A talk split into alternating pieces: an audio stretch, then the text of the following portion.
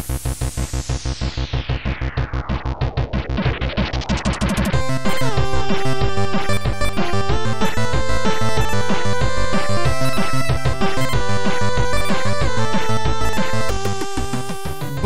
Bonsoir à toutes et à tous, euh, bienvenue dans ce nouvel épisode de Radio Librius, l'épisode du mois d'avril 2021. On vient juste d'enregis- d'enregistrer le bonus Patreon euh, du mois avec, euh, avec mes deux comparses que je salue à nouveau euh, pour, euh, pour vous. Bonsoir euh, Monique qui doit redire bonsoir Rebonsoir. et qui relance son micro comme d'hab Eh oui. avec, euh, avec bonheur et euh, Mikael. Bonsoir Mikael. Bonsoir.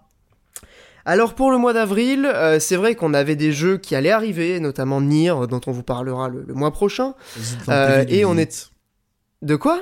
Resident Evil 8 aussi. Resident Evil, oui, euh, 8, euh, j'allais dire, euh, 8, 8 c'est l'influence belge, euh, sachant que j'ai grandi dans le Nord. hein. Bref, Euh, oui, il y aura Resident Evil 8, évi- évidemment. Euh, j'ai fait exprès, hein, t'inquiète. Ah. Et, euh, et on vous en parlera du coup le mois prochain, mais ce mois-ci, euh, du coup, il n'y a pas vraiment de jeu d'actu. On va dire que euh, on a un peu été chercher des sujets euh, qui euh, soit sont des jeux rétro pour moi, je vais vous parler de, de Chrono Trigger, voilà, le jeu parfaitement dans l'actu. Euh, Mikael euh, a voulu parler de, de la presse JV et ça va nous permettre d'aborder du coup un petit peu l'état de, de, de ce domaine-là actuellement et quelles sont les, les perspectives pour la presse jeux vidéo en France. Et Monique va nous refaire un petit, un petit topo sur Slay the Spire qui, est, qui est sorti sur Switch depuis un certain temps. Vraie question, qui, je l'avais pas déjà fait, je suis en train de réfléchir.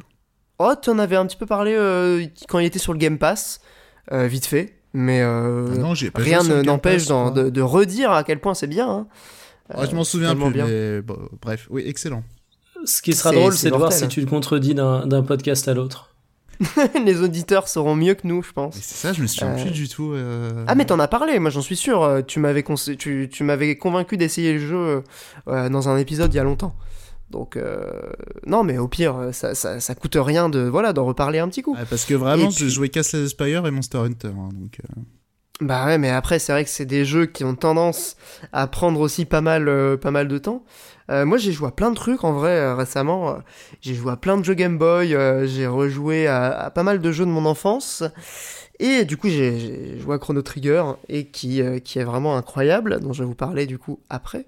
Euh, mais d'abord, du coup, on va parler un petit peu de la presse, puisque c'était notre, notre, principal sujet, on va dire, de ce mois-ci. Euh, c'est bah, Mikael, est-ce que tu veux introduire euh, ce qui t'a donné l'idée d'en parler Peut-être? Oui, tout à fait. Bien, il se trouve que ce qui fait l'actualité et ce qui fait qu'on parle de ce sujet aujourd'hui, c'est le Ulule qui a été lancé par Canard PC, le magazine bien connu des PCistes, mais pas que, depuis désormais quelques années. Ce Ulule a été lancé au courant du mois d'avril. Normalement, au moment où vous écouterez ce podcast, il sera largement encore en cours, parce qu'il est jusqu'au 20 mai. Et cet Ulule a pour but de permettre à Canard PC euh, d'aller à la vitesse supérieure. Ce qui est intéressant, c'est que c'est pas un Ulule qui est lancé en mode on a des problèmes avec notre distributeur, on a des problèmes avec le Covid, c'est la dèche, on est en train de crever. Pas du tout. Euh, c'est plutôt un projet ambitieux que mène Canard PC avec euh, bah, finalement plusieurs choses qui vont aller de front. Il y a le développement de leur Twitch où ils vont faire de plus en plus d'émissions. Il y a une nouvelle formule euh, de leur magazine papier qui devrait euh, sortir durant l'été. Il y a une refonte de leur charte graphique et il y a un tout nouveau site internet qui comportera euh, tous les articles de Canard PC et bien plus encore, parce qu'on pourrait y revenir, mais leur version euh, web PC et comment elles se répondent sont particulièrement intéressants. Euh, il y a également les articles de Canard PC Hardware, leur magazine qui est dédié un peu à la tech, et il y aura toute une partie également jeux de société et jeux de plateau. Et je trouve ça intéressant parce que pour le moment, à on enregistre ce podcast, euh, ils demandaient une somme qui était quand même élevée, 80 000 euros. Ils en sont à 190 000 euros, alors qu'il reste 28 jours à l'heure où on enregistre. Et bah, ça fait quand même plaisir de voir un média qui marche bien dans le jeu vidéo, un petit peu d'ambition, quelque chose qui va garder la version papier, mais également se développer de manière plus ambitieuse sur le web. Parce que quand je fais un petit peu le tour de la presse jeu vidéo, on va y revenir, vous aurez sûrement pas les mêmes commentaires que moi sur certains canards, c'est sûr et certain. Mais de mon côté, je me sens un petit peu orphelin. Euh, déjà Gamecult, qui aujourd'hui n'a plus aucun intérêt en gratuit, qui a pleinement fait son virage vers le payant et euh, qui est plutôt une réussite là-dessus, mais où je dois bien l'avouer, je me suis jamais retrouvé dans la version payante et j'ai jamais eu envie d'y retourner. Mon mon grand euh, mon grand amour c'était jeuxvideo.com, même si j'aimais pas forcément ce qu'il faisait sur les tests, sur les dossiers, c'était une machine à news, ça correspondait à un besoin que j'avais, mais aujourd'hui euh, le site est devenu une une, un temple aux vidéos autoplay, à la publicité euh, très très intrusive, au format un petit peu nul. Et donc du coup, je ne le consulte plus. Euh, Gameblog, j'en parle même pas. Et côté magazine jeux vidéo, euh, on pourrait parler de jeux vidéo magazine qui sur chaque page a environ deux lignes de texte et qui n'a absolument plus aucun intérêt à part... Attends, mais Mikael, il y a le bundle avec Fallout 76. C'est vrai qu'il y a le bundle avec Fallout 76. Incroyable. Cette magnifique cette magnifique offre et édition de jeux vidéo magazine ouais, qui, qui, qui vendait du, du jeu vidéo, c'est vous dire à quel point le, le magazine en est rendu. Euh, et le jeu aussi d'ailleurs. Ouais, non, les deux. C'était les deux ensemble, c'était formidable. J'étais en train de sous-peser mes mots parce que j'allais être très méchant, mais bon, on, on va passer sur jeu vidéo magazine en disant que ça n'a pas grand intérêt. On peut et dire suicide plutôt... collectif, hein, t'inquiète. Oui, c'est vrai. et plutôt de la sympathie pour JV, le JV le mag mais en soi, euh, c'est pas un magazine que je prends plaisir à lire régulièrement. Euh, j'ai un peu la flemme d'y retourner. Non pas que j'ai des choses à lui reprocher, parce que je trouve que les papiers sont relativement intéressants, mais finalement, quand tu suis, ne serait-ce que sur Twitter régulièrement l'actualité jeux vidéo, il apporte pas beaucoup de choses. Donc, vous l'avez compris, mon idée, c'est de dire que Canard PC, euh, c'est cool, parce qu'en plus, ils ont une vision de leur version papier qui est intéressante, où ils te vendent vraiment une version web qui va être exhaustive, et une version papier qui va être un peu un best-of avec un confort de lecture accru. Et j'avais envie d'en parler, j'avais envie de vous demander quel était votre euh, votre mood en ce moment, euh, les endroits où vous consommez régulièrement la presse jeux vidéo, parce que honnêtement, moi je me sentais un petit peu dans la merde avant cette arrivée du, du nouveau Canard PC qui s'annonce assez intéressant. Moi ça m'a inspiré euh, une réflexion en fait euh, directe, c'est que à quel point, mais alors pour le coup vraiment euh, Yukishiro quand il a lancé le premium de, de Gamecult, alors pas tout seul évidemment, ça a été fait de, concert avec toute l'équipe du site, c'est l'époque où j'étais du coup stagiaire chez GK, ils ont fait du coup une vidéo pour lancer du coup ce, ce, premium, on va dire un peu un peu nouveau, puisqu'il y avait déjà un système à l'époque de premium sur Gamecult, mais qui était plutôt un soutien, on va dire, au site qui permettait d'avoir voilà l'absence de pub, quelques petits badges pour pour marquer son soutien, mais qui n'était pas vraiment une version payante du site. C'était de la love money plus qu'une vraie offre commerciale, quoi. Exactement. Et en fait, euh, donc quand ils ont, quand, quand, quand ce projet-là s'est mis un peu en route, euh, évidemment, ça s'est fait bien avant euh, que j'arrive chez Gamecult, mais ça s'est lancé pile pendant mon stage. Donc en gros, c'était pendant l'été, entre, on va dire, le mois de mai et le mois d'août, que le premium s'est lancé. Donc je crois que c'était un peu avant le 3. Et, en fait, je me souviens vraiment de cette vidéo qui a été tournée de, de Yukishiro qui qui faisait un peu un état de la presse jeux vidéo à l'époque, donc c'était en 2015, donc il y a 6 ans quand même déjà maintenant, et qui prophétisait euh, ce qu'allait être la presse jeux vidéo dans les années à venir. Il y avait vraiment cette idée que euh, euh, là, en 2015, quand, cette vidéo a été, réalisée, on était à un tournant, un point où, un point de bascule où la presse jeux vidéo allait se scinder en deux et avoir d'un côté des sites qui miseraient sur ce qui a fait l'Eldorado de la presse jeux vidéo à un moment donné sur Internet, euh, à savoir la publicité, mais qui d'année en année rapporte de moins en moins et qui face à la concurrence de, des vidéastes de Twitch, face aussi à la baisse euh, de, la publicité, du prix de la publicité, de la rentabilité aussi de, ce modèle, euh, allait devoir redoubler de soit de, de, cadence, de productivité en termes de contenu, ou euh, d'agressivité en matière de, de publicité, donc publicité intrusive, les autoplays, les articles putaclic, tout ce qu'on retrouve aujourd'hui sur jeuxvideo.com, qui a, voilà, depuis des années, glisser de, de, plus en plus vers ce modèle et qui aujourd'hui atteint presque euh, sa forme finale, quoique je dirais personnellement qu'il n'a pas encore atteint sa forme finale, comme dirait euh, Freezer, et qui peut aller encore plus loin. Et que les sites gratuits peuvent aller encore plus loin. le glisser d'année en année. Ah ouais? Pourquoi? Bah, Parce que je trouve qu'en fait, jeuxvideo.com a eu, au cours de ces dernières années, euh, un petit soubresaut, où il y a un moment, c'est encore le cas, mais enfin de moins en moins, mais ils ont développé pas mal de papiers d'opinion, chose qu'ils faisaient plus, qui faisaient plus du tout à une époque. Ils auront mis en avant des dossiers, chose qu'ils ne faisaient plus du tout. Et il y a eu une petite phase comme ça sur jeuxvideo.com où tu avais beaucoup plus de papiers de ce type. Et honnêtement, d'accord. Euh, c'était pas putaclic et j'ai l'impression qu'en fait la bascule s'est fait relativement rapidement et très récemment. Ouais, alors je pense, tu vois, enfin mon analyse euh, d'extérieur et qui est probablement euh, faussée, je, sais qu'il y a des, gens de jeuxvideo.com qui, nous écoutent, euh, des, journalistes, donc peut-être vous nous donnerez des infos que nous n'avons pas, mais en tout cas, de mon point de vue, c'est typique de la de, l'opposition, de la tension qui peut y avoir entre une rédaction de gens qui sont qualifiés, qui sont passionnés par ce qu'ils font, euh, qui ont envie de faire les choses bien et qui ont envie de proposer des choses intéressantes euh, et qui du coup ont essayé, je pense, malgré euh, l'évolution naturelle, on va dire, du groupe qui possède jeuxvideo.com, à savoir Webedia, vers ce modèle publicitaire plus agressif, de malgré tout continuer comme une espèce de, de, de, pas de, ouais, de soubresaut comme tu l'as dit, mais aussi de, de d'honneur ou en tout cas de volonté aussi de, de faire bien malgré l'adversité, malgré les circonstances. Donc on a eu ces mais au bout d'un moment, c'est, je pense, lutter contre plus gros que soi, c'est tellement fatigant, c'est tellement épuisant que je pense au bout d'un moment, euh, bah, soit les conditions font que c'est plus possible, soit euh, on perd un peu espoir, on perd un peu la volonté de le faire. Enfin, il y a peut-être plein de raisons qui expliquent ça, mais, euh, mais je pense qu'il y a un truc de, cet ordre-là, en tout cas, entre des, voilà, des journalistes qui veulent faire les choses bien et un groupe qui a un site gratuit qui veut faire de la rentabilité derrière. Quoi. Donc je pense qu'il y, y a une tension à ce niveau-là. Euh, mais du coup, pour revenir ouais, sur, sur euh, jeuxvideo.com et euh, ce que disait Yukishiro, donc il n'y a pas que jeuxvideo.com, il y a Gameblog évidemment qui est dans ce, dans ce modèle-là. Il y a d'autres sites, hein, il y a plein de sites maintenant gratuits aussi de jeux vidéo qui sont à fond là-dessus. J'en connais pas beaucoup parce qu'en vrai je les, les consulte pas personnellement. Mais donc il y a ce modèle gratuit qui est en train vraiment de, de, de devenir de, de, plus en plus insupportable pour l'utilisateur et de l'autre, euh, voilà, un modèle qui est pas non plus parfait, qui est pas non plus, c'est pas, j'essaie pas de, faire un, un, truc de chevalier blanc en opposant euh, le bon, le mauvais. Hein.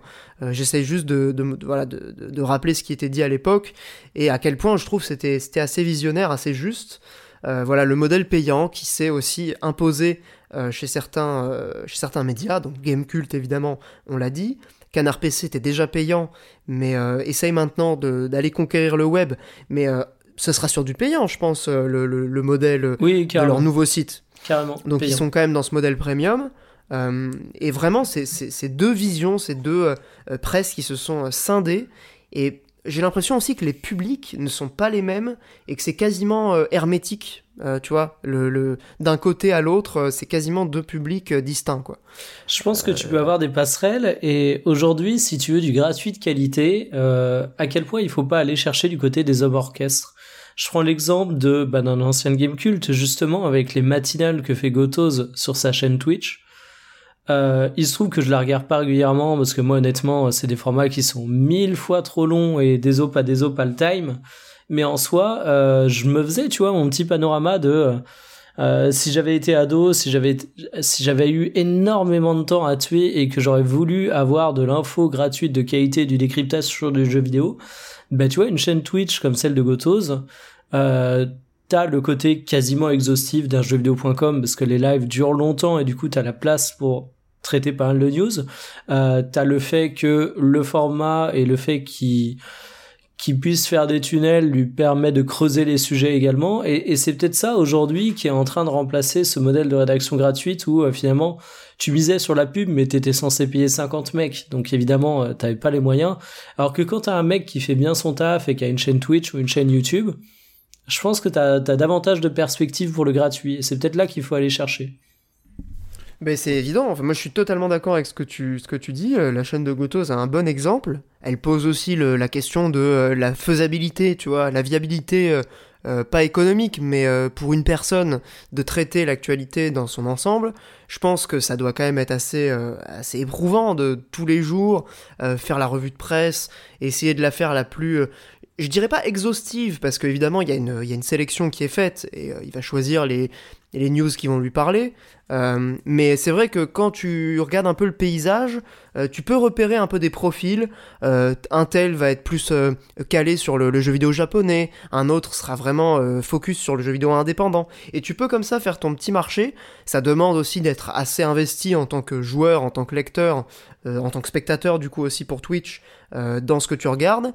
Mais je pense que tu peux aujourd'hui trouver quand même de l'information gratuite de qualité pour peu que tu connaisses en fait, que tu saches où la trouver euh, que ce soit sur Twitch, sur YouTube, euh, sur des sites, c'est vrai que c'est de plus en plus rare, mais je pense que ça peut encore se trouver.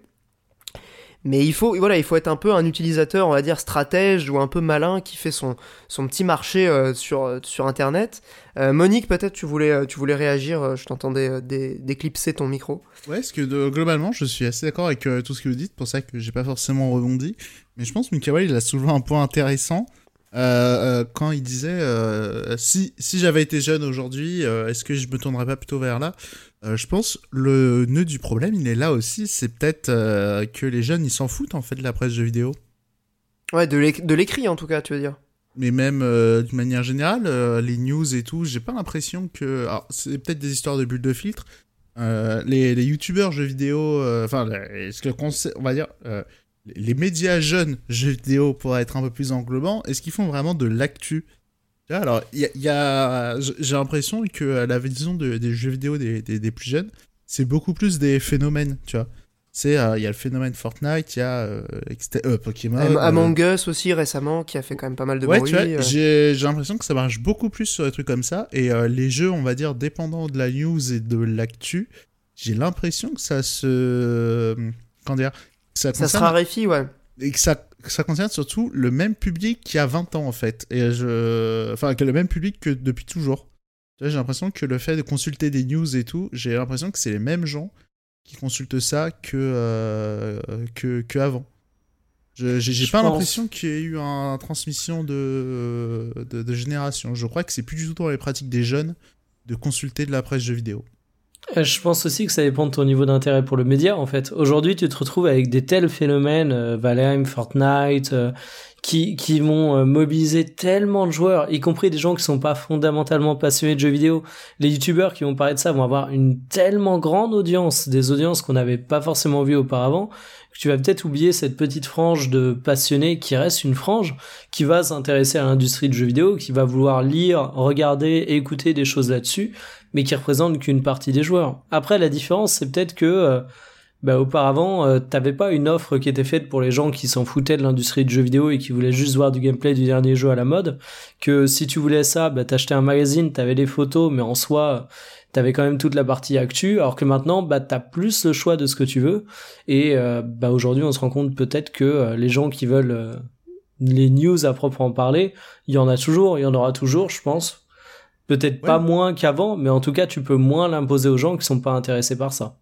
Ouais, mais mon point, c'est juste que je crois que c'est les mêmes en fait. Hein. Je crois que c'est peut-être un truc un peu générationnel hein, de suivre. Euh, de suivre les, les, news de jeux vidéo. Je, euh, moi, je pense pas. Je pense qu'il y a toujours un, un intérêt pour, euh, pour l'industrie, pour les jeux à venir. Enfin, c'est un truc quand même qui est assez universel. Quand tu t'intéresses à un média, tu vas forcément t'intéresser à l'économie, enfin, si t'es vraiment passionné, à l'économie derrière. Tu vas forcément t'intéresser, euh, tu vas forcément baver sur des, des jeux qu'on va te hyper, qui vont te faire envie et sur lesquels tu as envie de suivre euh, l'actualité. mais, la chaîne, je trouve que la chaîne de Julien Chiez est un bon exemple de, de ça, en fait. mais c'est que des vieux, hein.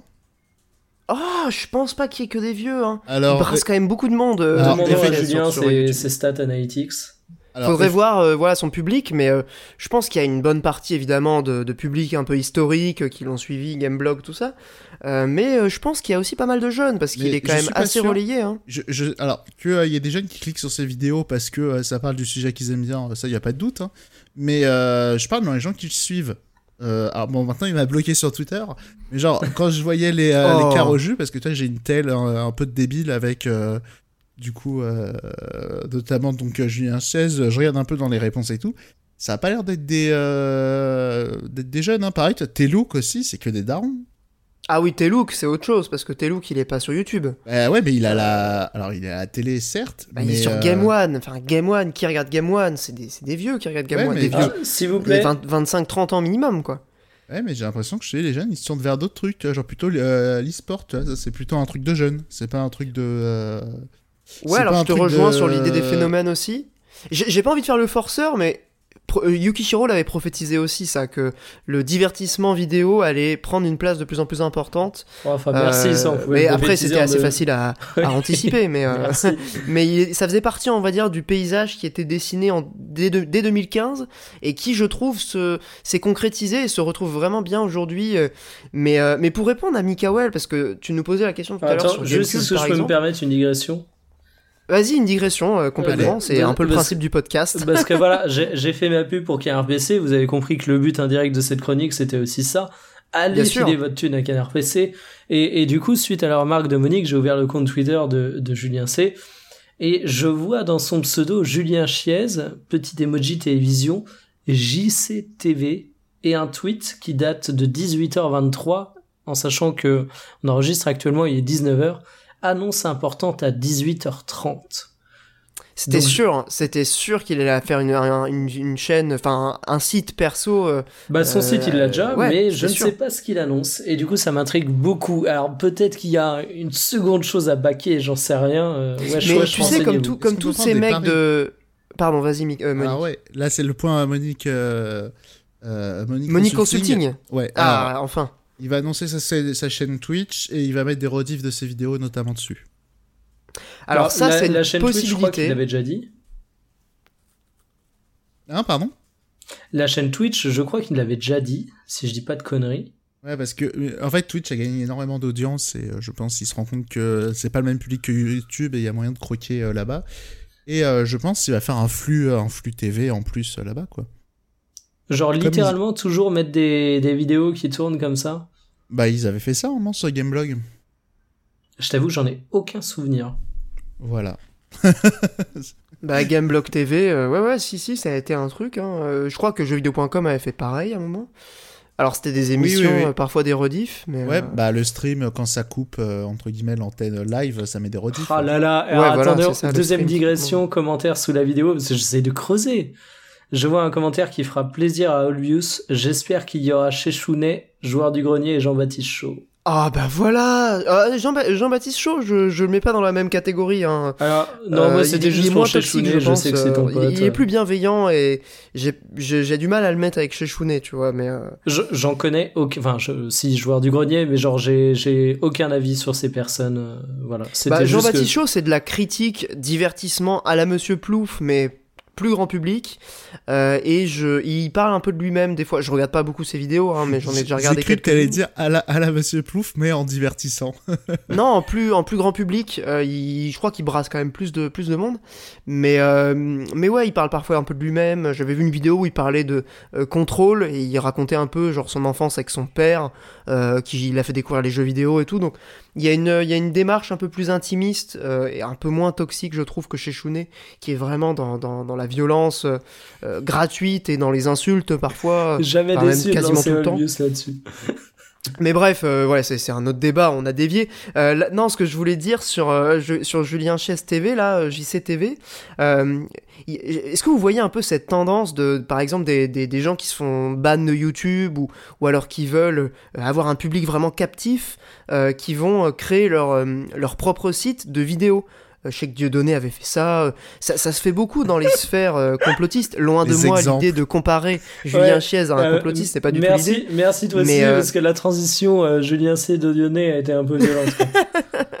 Allez, je vais, Non, venir, au, je- se- c'était- je- je vais venir au secours de, de Pierre. Non, c'est vrai qu'il y a Michel. Onfray aussi qui a lancé un média. Qui ça? Michel Onfray. Voilà, Michel Onfray. Enfin, c'est un truc qui permet aussi d'avoir un public vraiment captif sur son site et d'avoir aussi peut-être des revenus, euh, euh, on va dire stables, tu vois, de gens qui sont sur ton site, qui regardent que ton site et qui vont s'informer, tu vois, comme ça. Enfin, je pense que ça a des intérêts aussi euh, en termes de stratégie économique, tu vois, d'expansion, machin, d'avoir son site, quoi. j'imaginais Juan Branco TV. Ah, mais bien sûr, mais il n'y a pas déjà ça. Je pense qu'il, je suis quasiment sûr que ça va exister un jour. Non, il a tous, juste ces, fait- tous ces mecs là. Il a juste fait un podcast où il dit son livre. Et il y a son nom dans le nom du, du, du, du podcast euh, du livre. Enfin bref. C'est un, c'est un podcast où il lit son propre livre, du coup? Ah bah oui, euh, Crépuscule, Juan. Branco, lu par la- Juan Branco. Oui, c'est ça. Je vous propose aujourd'hui de découvrir Crépuscule de Juan Branco, lu par Ra- Juan Branco Et dans que un podcast des- de Juan Branco. Est-ce que tu crois qu'il y a des petits commentaires genre mais quel passage brillant On voit toute l'intelligence et l'esprit critique de l'auteur. Ah bah bien sûr, non mais carrément. hein. L'ange Mais de on Saint-Germain. Il est pas si nul son livre, hein, moi je trouve, mais euh, bref, c'est un autre débat. Euh, pour On revenir à a la dit presse Pierre, il était anti-vax, hein, de toute façon. Qui ça? Juan Branco, il est anti-vax? Non, toi? Mais de t'as t'as cru quoi? T'es ouf ou quoi? Moi je suis anti-vax mais, mais, mais demande à mes potes si je suis anti-vax. tu vas voir les réponses que tu vas te prendre. non, plus va- sérieusement, je, je, J'ai pris un rendez-vous de, de vaccin pour ma mère qui a 52 ans et qui a une maladie, et mon père aussi a été vacciné. ah, Donc c'est bon, mes darons sont vaccinés. là. Je, je me défends de toute euh, accusation d'anti-vax, moi. T'es un ouf. Euh, Ouais, non, mais pour revenir à la déjà presse, vu euh, retweeter JV. Bigard. Hein. Ah mais non, mais Bigard aussi, euh, c'était à une époque où il n'était pas en- encore politisé. euh, c'était, c'était la bonne époque. Bigard, euh, voilà, Bigard Ah oui. humoriste. Moi, je, On je faisait de l'humour sans politique, c'est une époque que t'aimes, hein, c'est ça? Exactement, voilà. Tout maintenant, pas de politique dans mon humour.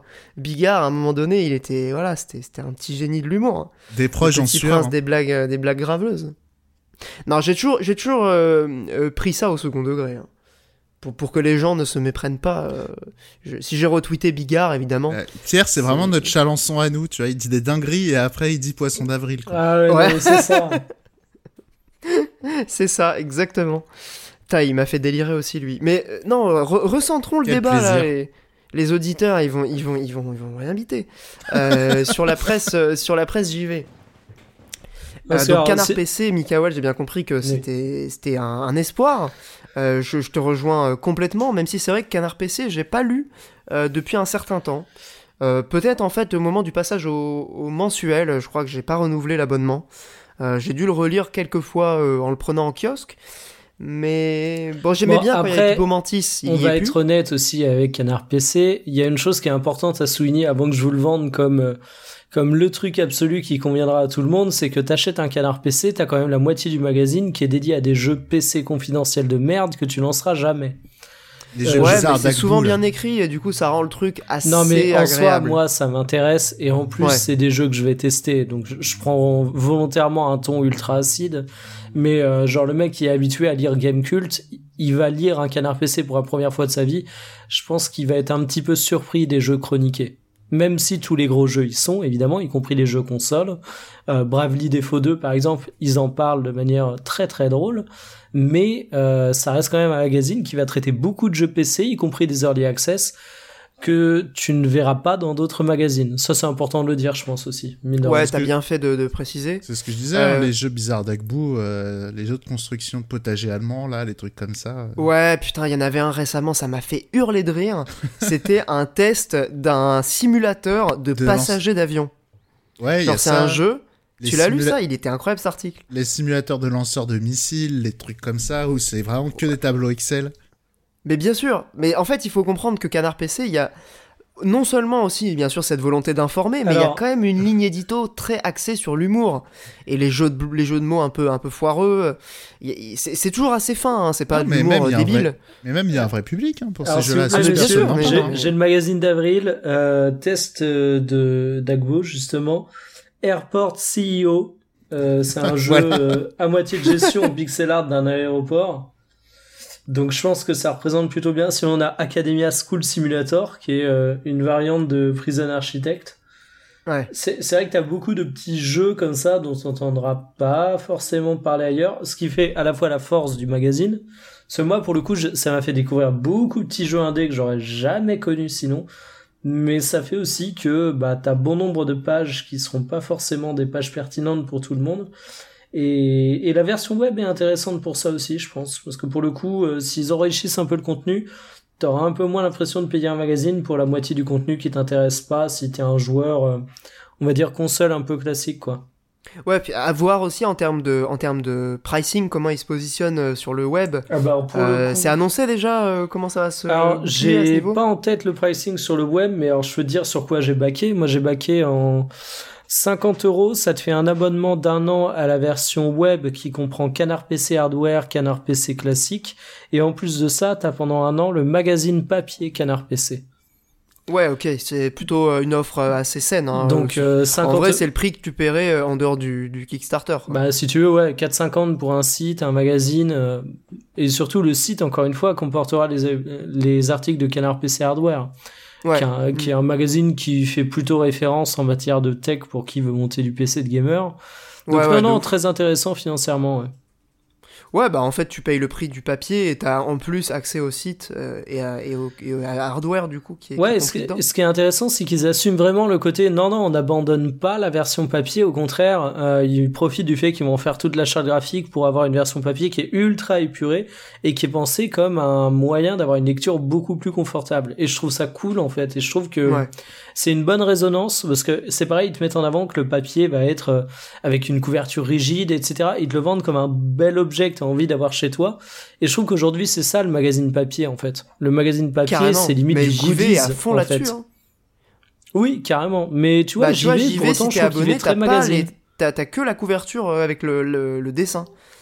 Euh, Oui, t'as quand t'es pas abonné, les, les ouais. écritures dessus, tu vois. Ouais, mais je trouve quand même qu'il fait très magazine. Au niveau de la maquette, oui. au niveau de, de la qualité du papier, euh, ça reste Ouais, relativement ouais. classique. Quand tu l'achètes en kiosque, oui, parce que t'as les. Ouais, mais oui, c'est vrai que je suis d'accord, la qualité du papier euh, fait très magazine. Ça, ça manque un peu de cette rigidité qui peut faire un peu hybride avec le, avec le livre.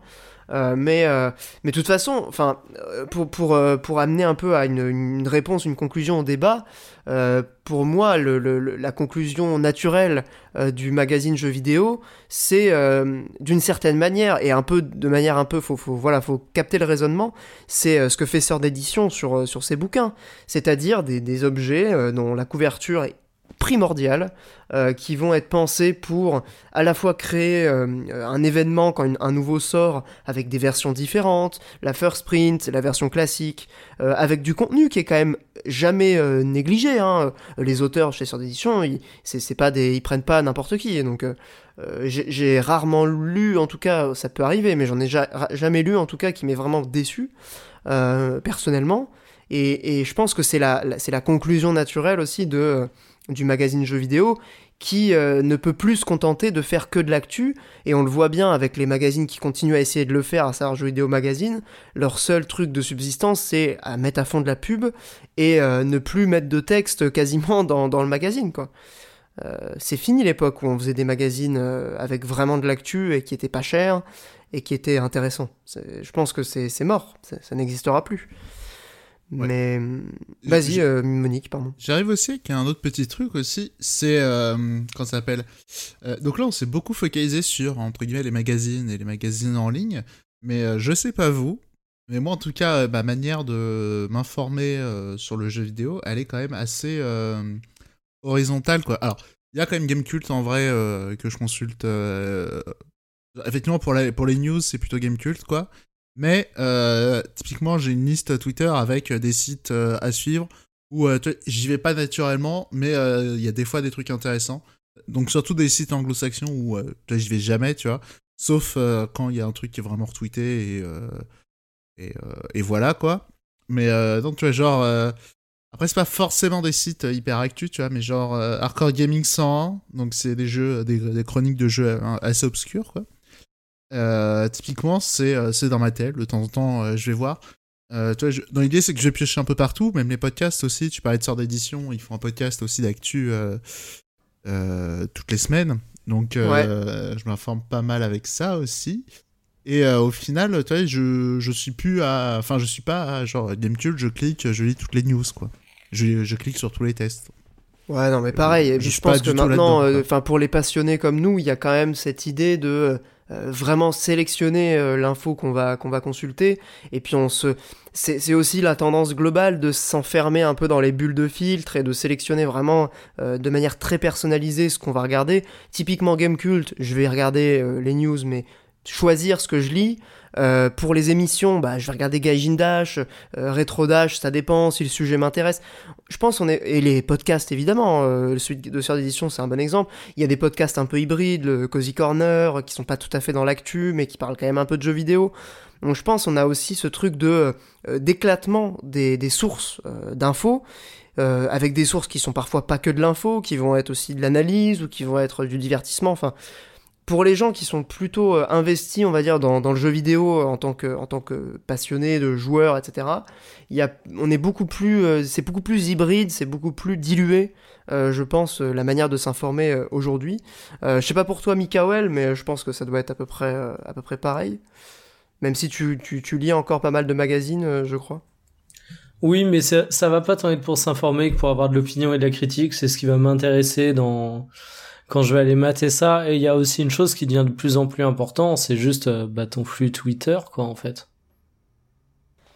Ouais, c'est Twitter est capital, je pense, euh, bah, pas que pour les journalistes. Hein. En, en, soi, euh, quand tu veux juste de la news pure et dure, à quel point euh, un flux Twitter, une petite liste peut totalement suffire? Parce qu'on les connaît les news sur lesquelles on cliquait à l'époque sur les sur les sites de jeux vidéo.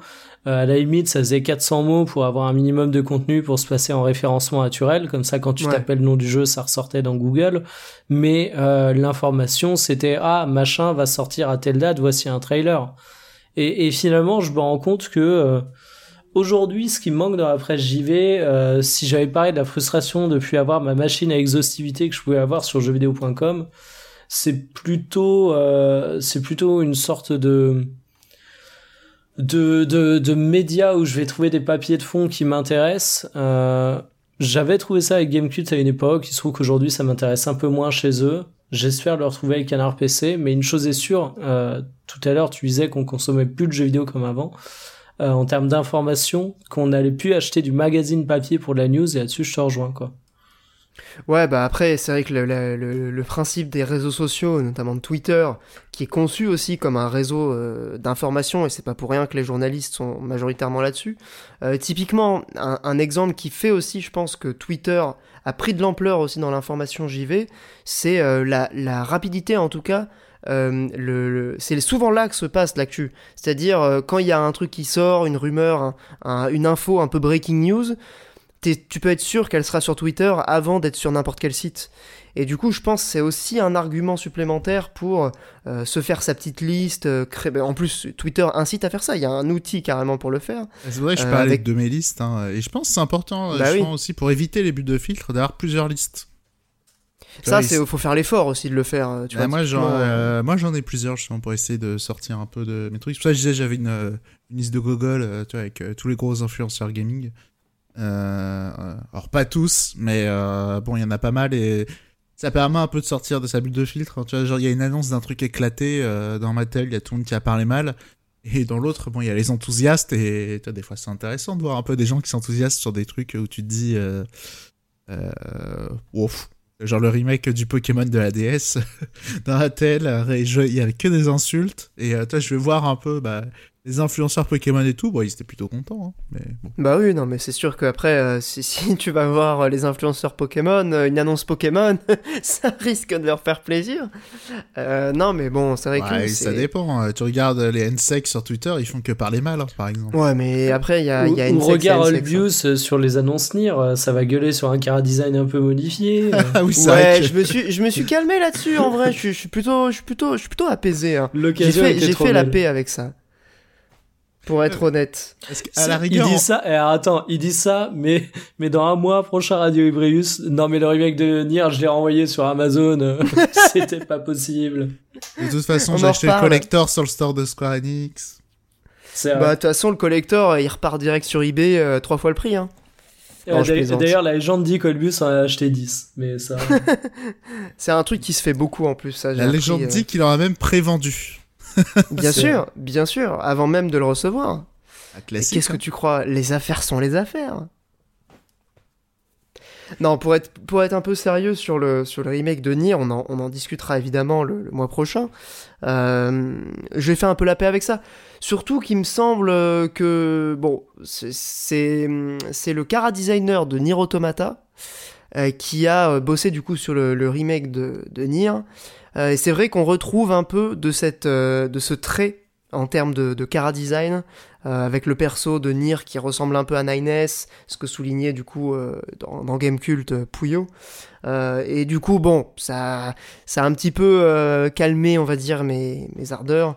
D'autant plus que, sans avoir joué au jeu, c'est difficile de prononcer un avis définitif. Euh, Ah, je crois qu'on a, on a fait le tour là sur la presse, euh, sur la presse ouais. JV, à moins que. Juste rapidement sur Nier d'ailleurs, euh, je t'étonne de te voir, euh, comment dire. Alors t'étais pas le seul hein, à faire des remarques sur le card design. Alors qu'en vrai, le changement c'est plutôt sur les couleurs. hein. Les couleurs du jeu, ah, non, parce qu'en fait, mais bon, Ah bah Il y a oui, deux là c'est choses. tout gris. Avant c'était tout ouais, beige. mais c'était, c'était tout blanc sur la, version euh, Ah, de tout base. beige. Tout beige, tu veux dire C'était en mode sépia avant. Ouais, non, pas vraiment. Enfin, c'était, Bah si. c'était assez, assez dé- délavé en fait. Je pense, accordons-nous sur le fait que c'était dégueulasse. C'était pas très beau, des non, os, mais- pas des os, mais. C'est aussi un, c'était aussi un trait assez commun des jeux de l'époque, parce qu'on a tendance à l'oublier. Mais euh, les jeux 360 PS3, il y avait souvent ce truc de jeu- couleur un peu délavée, euh, assez terne. C'était quoi ça le moteur vraiment. de Nier à l'époque? Oh purée, bonne question. Euh, c'était un moteur très daté carrément. Ça c'est c'est clair. Le jeu ressemblait ressemble d'ailleurs vraiment à un jeu presque PS2.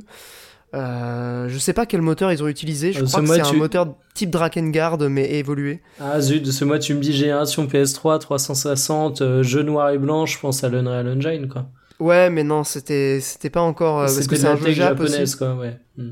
Je, je crois pas que les japonais l'aient beaucoup utilisé hormis euh, bah c'était Square donc Square avait avait aussi toute cette tradition de faire leur propre moteur euh, notamment le Luminous euh, et, et autres et autres moteurs à la con euh, qui n'utilisent qu'une seule fois euh, à chaque fois. Euh, je sais Après, pas. En vrai, je sais pas. Après, faut pas trop rentrer dans les euh, dans les débats d'ingénieurs comme ça, parce que c'est peut-être pas débile hein, en vrai de faire des moteurs spécifiques. hein. Non, mais vu comment Square Enix à chaque fois se, se, se ramasse aussi euh, euh, avec leur avec leur moteur, euh, bon. Bah, c'est peut surtout douter qu'en aussi, fait, euh, au-delà de, de l'utilité ou non, c'est que souvent c'est des moteurs qui sont annoncés pour des séries de jeux et les séries de jeux arrivent pas forcément.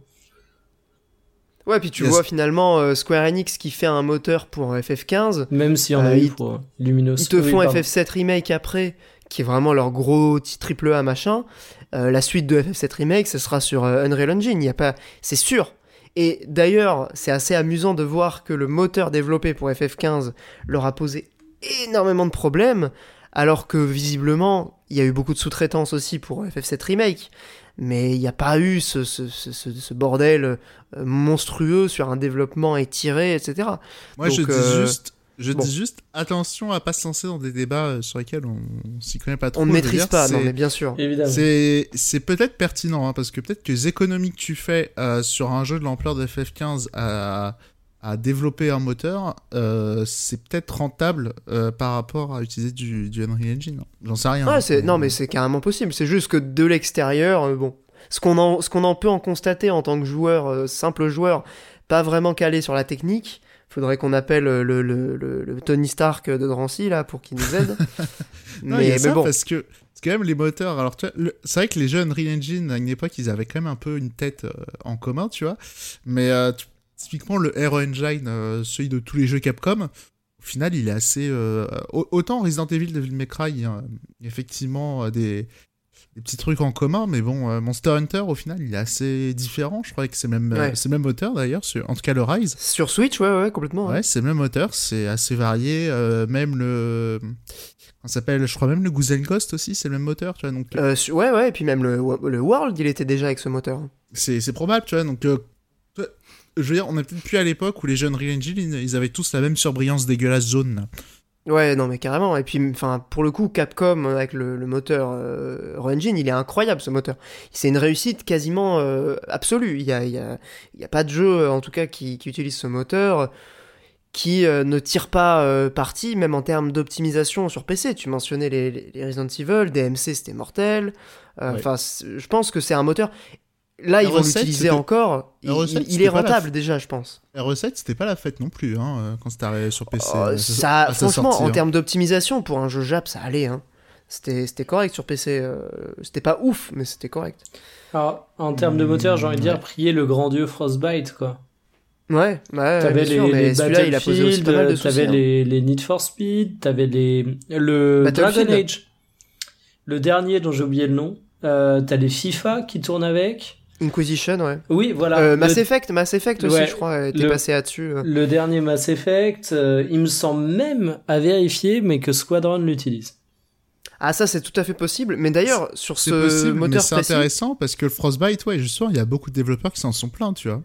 Ouais, mais parce que ça leur a été imposé en fait. Et Ils surtout, euh, au-delà de, de la facilité pour les développeurs, c'est quand même un moteur qui, en termes de, de jeu, en termes de joueurs, en termes d'expérience utilisateur, était quand même grave cool. Enfin, moi, je regarde euh, Battlefield, euh, comment ça tournait, et finalement, ça Ah non, quasiment- parce que Dice le maîtrisait à la, à la perfection. Oui, Euh, mais le, plus compliqué c'était les ça autres studios, genre Mass Effect, euh, Andromeda, il paraît que c'était une galère euh, mortelle quoi. Ah, franchement, vrai moi, que ça même Titanfall, ça tournait nickel et tout, c'est vrai. que- Mais Euh, parce que c'est un moteur qui était pensé pour les FPS. Mais non, mais FIFA, c'est un autre exemple. Hein. FIFA, Et ça mais FIFA, hyper ils, bien. ils ont beau. gueulé aussi les développeurs sur le, le Frostbite. Hein. Bah après, à la limite, oh, des os pas des os, hein, que, que les développeurs gueulent, c'est une chose, j'ai pas envie de dire, je m'en fous, mais moi, à la fin, ce que je vois, c'est est-ce que le jeu est beau et est-ce qu'il tourne bien sur ma machine, et pour le coup, Ouais. FIFA, c'était carrément le cas. Alors, ils ont peut-être eu des grosses galères, mais ils ont fini par réussir à les résoudre. hein.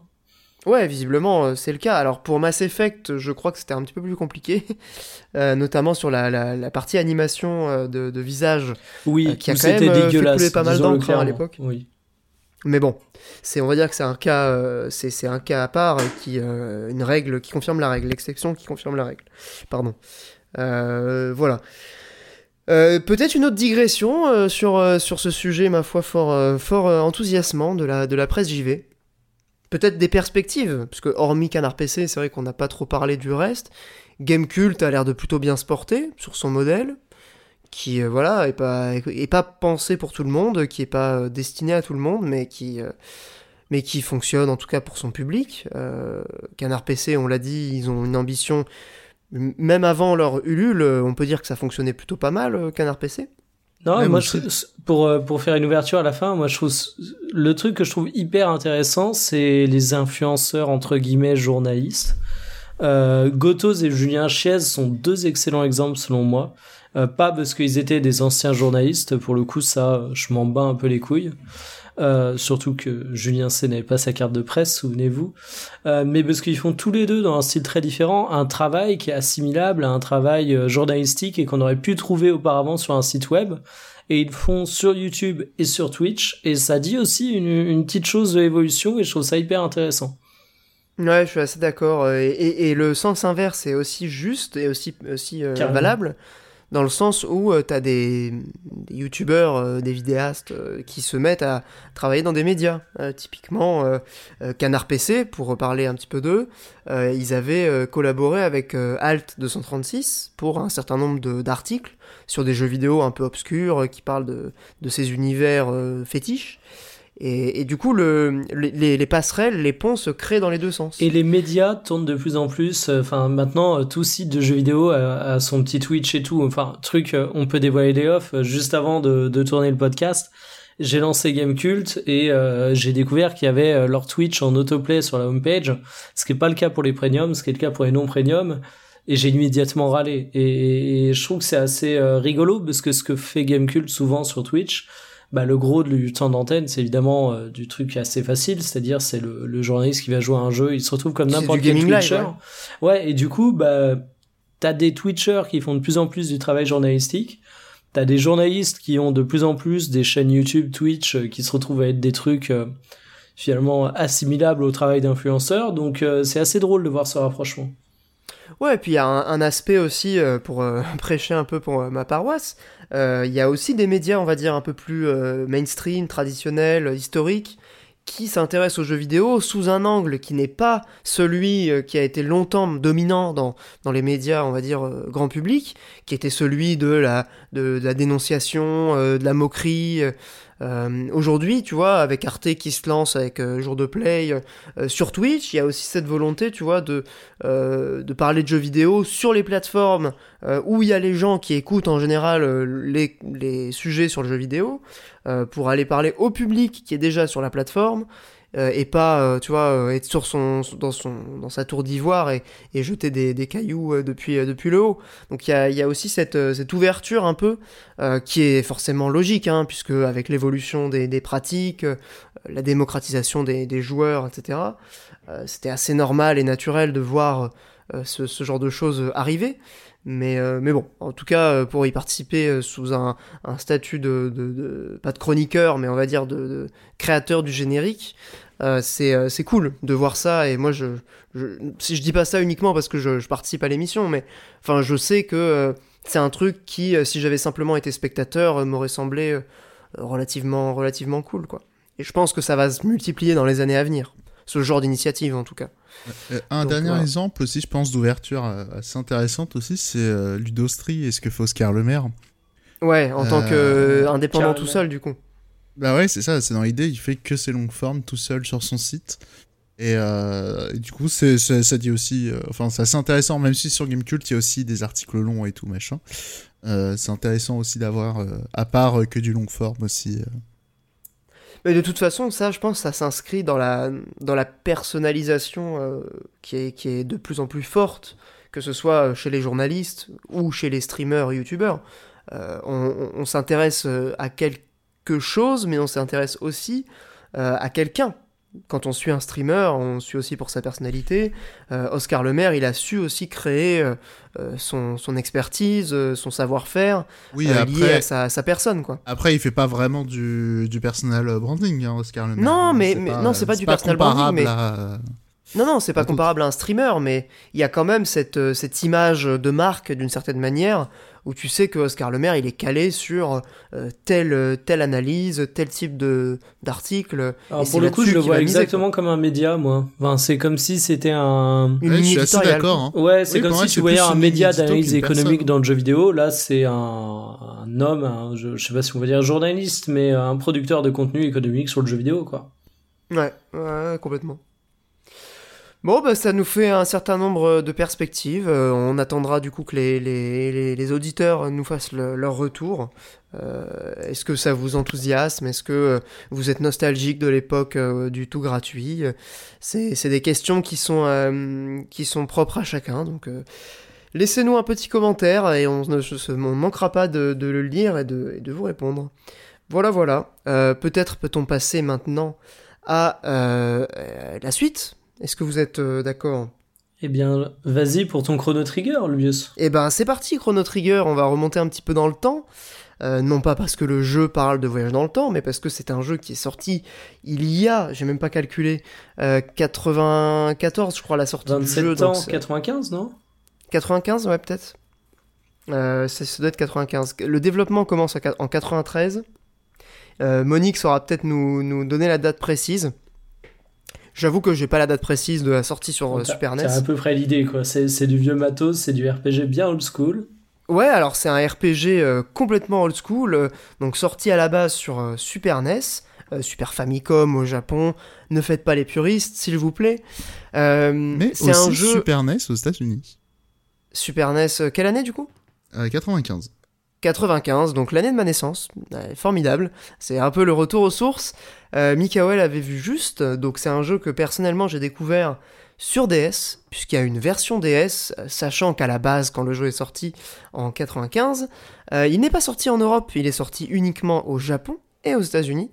Euh, donc pas de traduction en français, euh, c'était- difficile de se le procurer, je pense même à l'époque. Euh, en tout cas d'y jouer, jouer en, Europe. Il est sorti par contre sur DS presque 15 ans après, donc en 2008 ou en 2009. euh, sur, DS en Europe, évidemment aux États-Unis et au Japon, dans, une version qui est pas vraiment un remake, hein, c'est plutôt un portage avec un petit peu de contenu en plus et euh, une ergonomie, on va dire, repensée pour euh, la plateforme. euh, qui est d'ailleurs, moi j'ai trouvé que la version était, assez remarquable de ce point de vue. Rien à redire, très intuitive, avec pas mal d'options aussi de, personnalisation sur est-ce que tu utilises au stylet, est-ce que tu utilises les boutons, enfin bref. Mm. Tout ce que permet la, DS en somme. Donc pour résumer un petit peu l'origine du projet, parce que c'est important je pense de, se plonger là-dedans avant de parler du jeu en lui-même. Euh, Chrono Trigger, donc c'est un jeu comme l'a dit Mikael, old school de l'époque.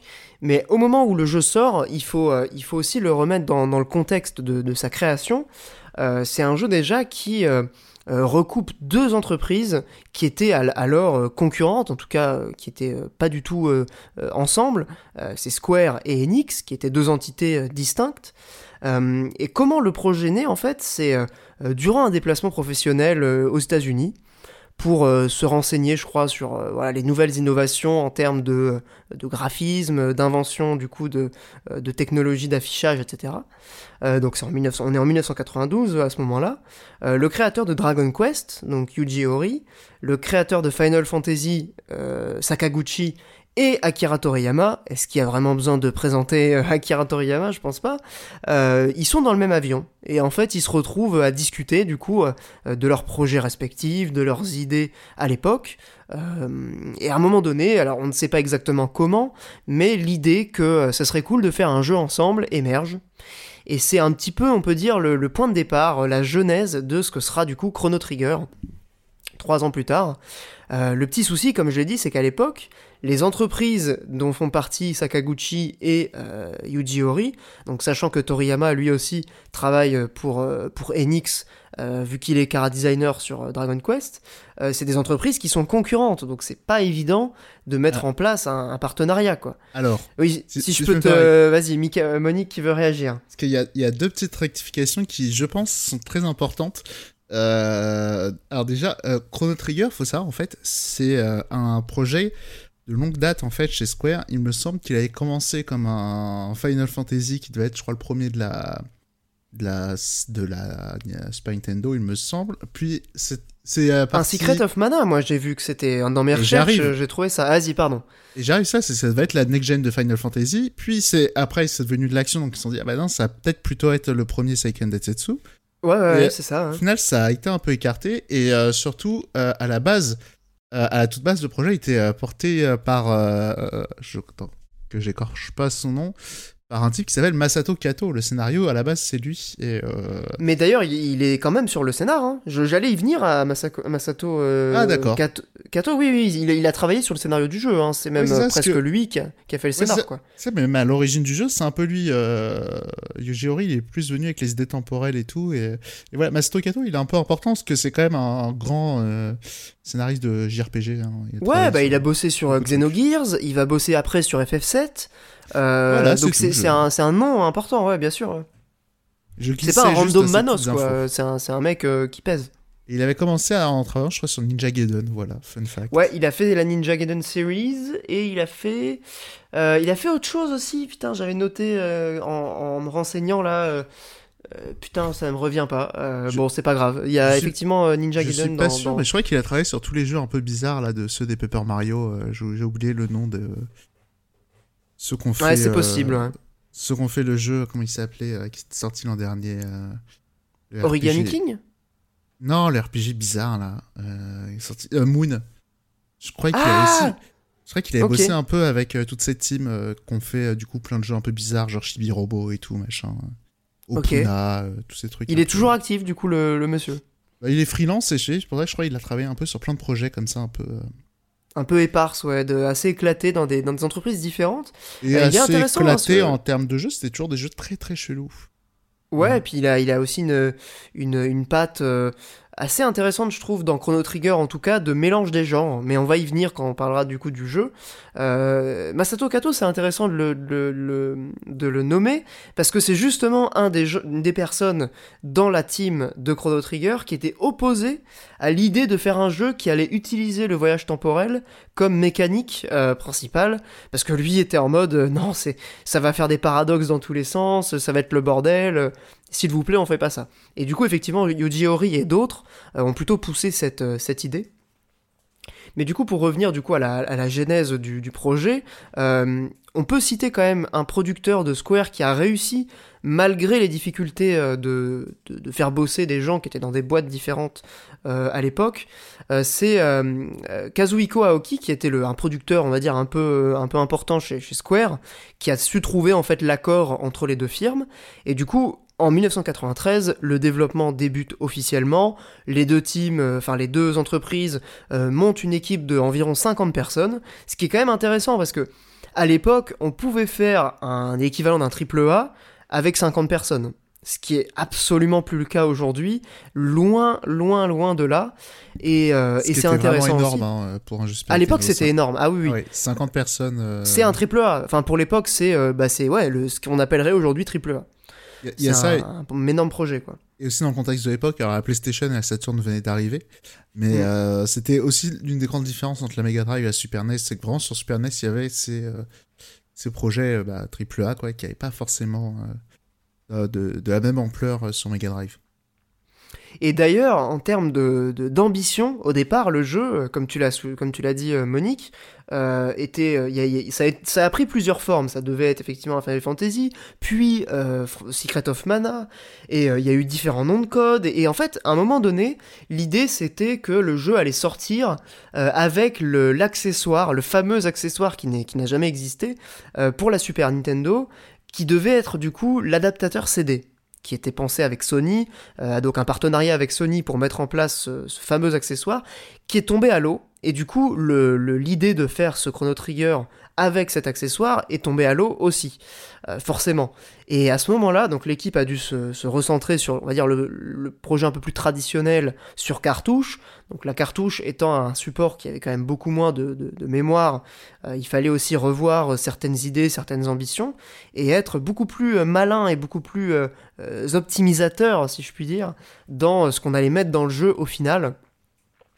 Et donc euh, Chrono Trigger, euh, c'est un jeu cartouche, il n'y a, pas de- a pas de débat, mais euh, il y a certaines idées de développement qui ont dû être euh, revues à cause de, ça. Euh, Il y a un point qui est intéressant aussi avant de parler du jeu en lui-même, mais on, y vient du coup euh, euh, tout doucement, c'est la direction artistique. Euh, direction artistique qui est quand même euh, assez euh, notable, puisque pour l'époque le jeu est quand même assez magnifique. Euh, et il n'a pas vraiment vieilli, puisqu'en fait il est dans un style euh, esthétique qui est... euh, Enfin pour moi en tout cas, c'est pour le coup là c'est assez subjectif, hein, mais euh, qui est assez intemporel, étant donné qu'on est sur un pixel art extrêmement travaillé, extrêmement soigné, euh, qui va euh, beaucoup miser sur les lumières, sur euh, les ambiances. Et d'ailleurs, donc le, un des directeurs artistiques, euh, Yasuhika Tamata, euh, cite euh, régulièrement dans les interviews euh, Alien comme une de ses influences. Alors c'est un peu bizarre comme ça, parce qu'il n'y a pas énormément de références aux xénomorphes euh, dans Chrono Trigger, mais par contre, en termes d'ambiance dans les décors, il y a plusieurs zones, notamment dans le futur euh, post-apocalyptique, avec ces espèces de vaisseaux délabrés, euh, ces ruines embrumées, très sombres, où tu vas avoir à peine un filet de lumière qui passe. Euh, et c'est notamment au niveau de la fumée hein, que, l'influence euh, se fait ressentir le plus, et au niveau de la lumière. Donc au niveau de la lumière, c'est un jeu de contraste, un jeu de contraste permanent, euh, qui va se retrouver donc aussi bien dans les arrière-plans que dans, les, décors du jeu. Plusieurs points moi qui m'ont qui m'ont marqué en fait dans ce jeu là que j'ai découvert cette année du coup sur DS, c'est déjà l'absence de combat aléatoire. C'est un point qui est euh, assez révolutionnaire en fait pour l'époque de ce que j'ai pu euh, découvrir en, m'intéressant du coup au développement. Euh, à l'époque, tous les Final Fantasy jusqu'à encore très récemment ont du, euh, du combat aléatoire. C'est on va dire que c'est norme quasiment du RPG. Et là, en fait, ils prennent ce pari assez, osé de ne pas avoir de combat aléatoire. Alors, ça pose quand même aussi quelques limites, parce que le jeu n'a pas de combat aléatoire, mais il y a des combats scriptés. Ce qui fait que parfois, euh, quand vous repassez plusieurs fois au même endroit, il y a toujours le même combat qui va se déclencher, vous pouvez vous y attendre, et euh, on retrouve un peu cette, cet agacement euh, quand on passe trois fois au même endroit et qu'on se retape trois fois le même combat. Euh, mais mais c'est quand même dans une mesure qui est quand même beaucoup moindre qu'avec euh, des combats aléatoires, donc ça c'est quand même très cool. Euh, sachant qu'il me semble c'est pas le premier jeu qui fait ça, hein. euh, d'à peu près à la même époque. Il y a Earthbound aussi qui, est, euh, pas de combat aléatoire. Mais en tout cas, c'était assez rare, donc ça vaut le coup d'être euh, souligné. Et je pense que ça, ça joue quand même dans, la fluidité de l'expérience qu'on peut avoir aujourd'hui. Quand on a envie d'éviter les combats, on peut généralement le faire. Et c'est quand même assez cool. Autre point qui est cool dans les combats, c'est qu'il n'y a pas de séparation entre les écrans de combat et les écrans de jeu, d'exploration. Donc en gros, dès qu'on rencontre un ennemi, euh, le, mode combat se fait euh, de manière hyper fluide et on passe instantanément en mode euh, attaque, on peut choisir ses attaques. un, aspect qui est intéressant dans le système de combat, c'est aussi sa, forme, qui est complètement hybride, puisqu'en fait on est sur un semi-tour par tour, pas vraiment du temps réel, mais avec quand même de la stratégie. Donc en gros l'idée c'est que, un petit peu comme dans dans Xenoblade, on pourrait dire, on va avoir des, sorts qui se rechargent avec une petite barre d'action. Euh, bon, après, c'est assez éloigné de Xenoblade dans le bah, sens où. C'est de la TB euh, comme dans FF, quoi. Ouais, alors pas tout à fait, parce que dans FF, l'ATB met en pause l'action. Genre quand tu, genre quand tu prépares ton, ton sort, euh, quand tu cliques dans les menus, il me semble que ça met en pause l'action des ennemis, si je me gourre pas. à moins que Mikael me trompe. Mes souvenirs, mes souvenirs ne sont pas ne sont pas très frais, mais non, non je crois que dans, dans FF ça, ça court toujours. Hein. Il me semble que donc... il me semble que c'est juste un truc dans les options surtout. Je t'avoue, euh, j'ai aucun souvenir là-dessus. Il n'y a pas d'option là-dessus, il me semble. Ouais, je m'en souviens. T'as semi-actif et actif, quoi, c'est tout. Ah, il me semble que moi c'était comme dans FF6, quoi, quand même, euh, Chrono Trigger. C'est pour ça que je dis ça. Euh. Bah, en gros, le... moi, comment j'ai perçu le truc Non, mais en gros, il faut euh, être rapide dans la sélection des sorts. Oui, c'est euh, ça. Tout simplement parce que les ennemis peuvent t'attaquer pendant que tu choisis ton attaque. Euh, je suis pas sûr que ce soit le cas. En vrai, je suis, je suis une bille en FF tour par tour, donc bon, c'est sur ma liste. de, normalement le pro. Hein. bah ouais, c'est pour ça. a une mauvaise mémoire, surtout ça. Bon après là on est sur du détail euh, qui est pas forcément euh, très très intéressant et très, très important, mais grosso modo c'est un système intéressant parce qu'il est relativement dynamique, euh, c'est surtout au niveau des animations hein, que moi j'ai trouvé le truc vraiment bluffant, c'est que tu as une quantité d'animations différentes, des attaques en double, des attaques en triple, des sorts, de la magie, des attaques au corps à corps, enfin il y a une, animation qui est associée à chaque attaque et il y a des dizaines et des dizaines d'animations différentes. Donc ça c'est quand même assez plaisant euh, et ça rend je trouve l'expérience de combat euh, qui, assez euh, renouvelée tout au fil de l'expérience. du coup sur les 25 heures, 30 heures que dure le jeu, j'ai pas ressenti vraiment de lassitude au niveau des combats. Ce qui est plutôt un bon point pour un JRPG parce qu'en vrai c'est souvent ce qui me fatigue au bout d'un moment euh, les combats. Même si j'avoue que farmer c'est pas un des trucs que, je déteste le plus au monde euh, là il n'y a pas besoin de farmer et surtout les combats se renouvellent euh, assez bien. Donc ça c'est un point qui est quand même assez cool. Mais là où vraiment je trouve le jeu remarquable c'est dans sa gestion du scénario. Justement on, arrivait à, ce cher Masato Kato qui a écrit une, grande partie du scénario, euh, j'étais pas forcément convaincu par le concept du voyage dans le temps. J'ai déjà dû le dire hein, dans le podcast, c'est un, outil narratif que, je, que j'aime pas trop en général dans les fictions. Euh, mais un petit peu à la manière de Lost d'ailleurs, euh, j'ai trouvé qu'en fait dans Chrono Trigger, c'était pas une fin en soi, mais plutôt un outil, plutôt un moyen au service de l'expérience et du coup, le jeu en fait s'encombre pas de, tous les paradoxes temporels. En fait, il, s'attarde même pas là-dessus. Le jeu se déroule de manière tellement effrénée. Il y a jamais de, de t'es tellement tout le temps stimulé par euh, une, nouvelle, euh, un nouveau climax. Le jeu est une succession de, euh, de climax en fait. Il n'y a pas vraiment de, de, de, plat, de creux en fait, je trouve dans l'expérience. Du coup, tu te préoccupes pas vraiment le Uncharted du JRPG, mais complètement, c'est exactement ça.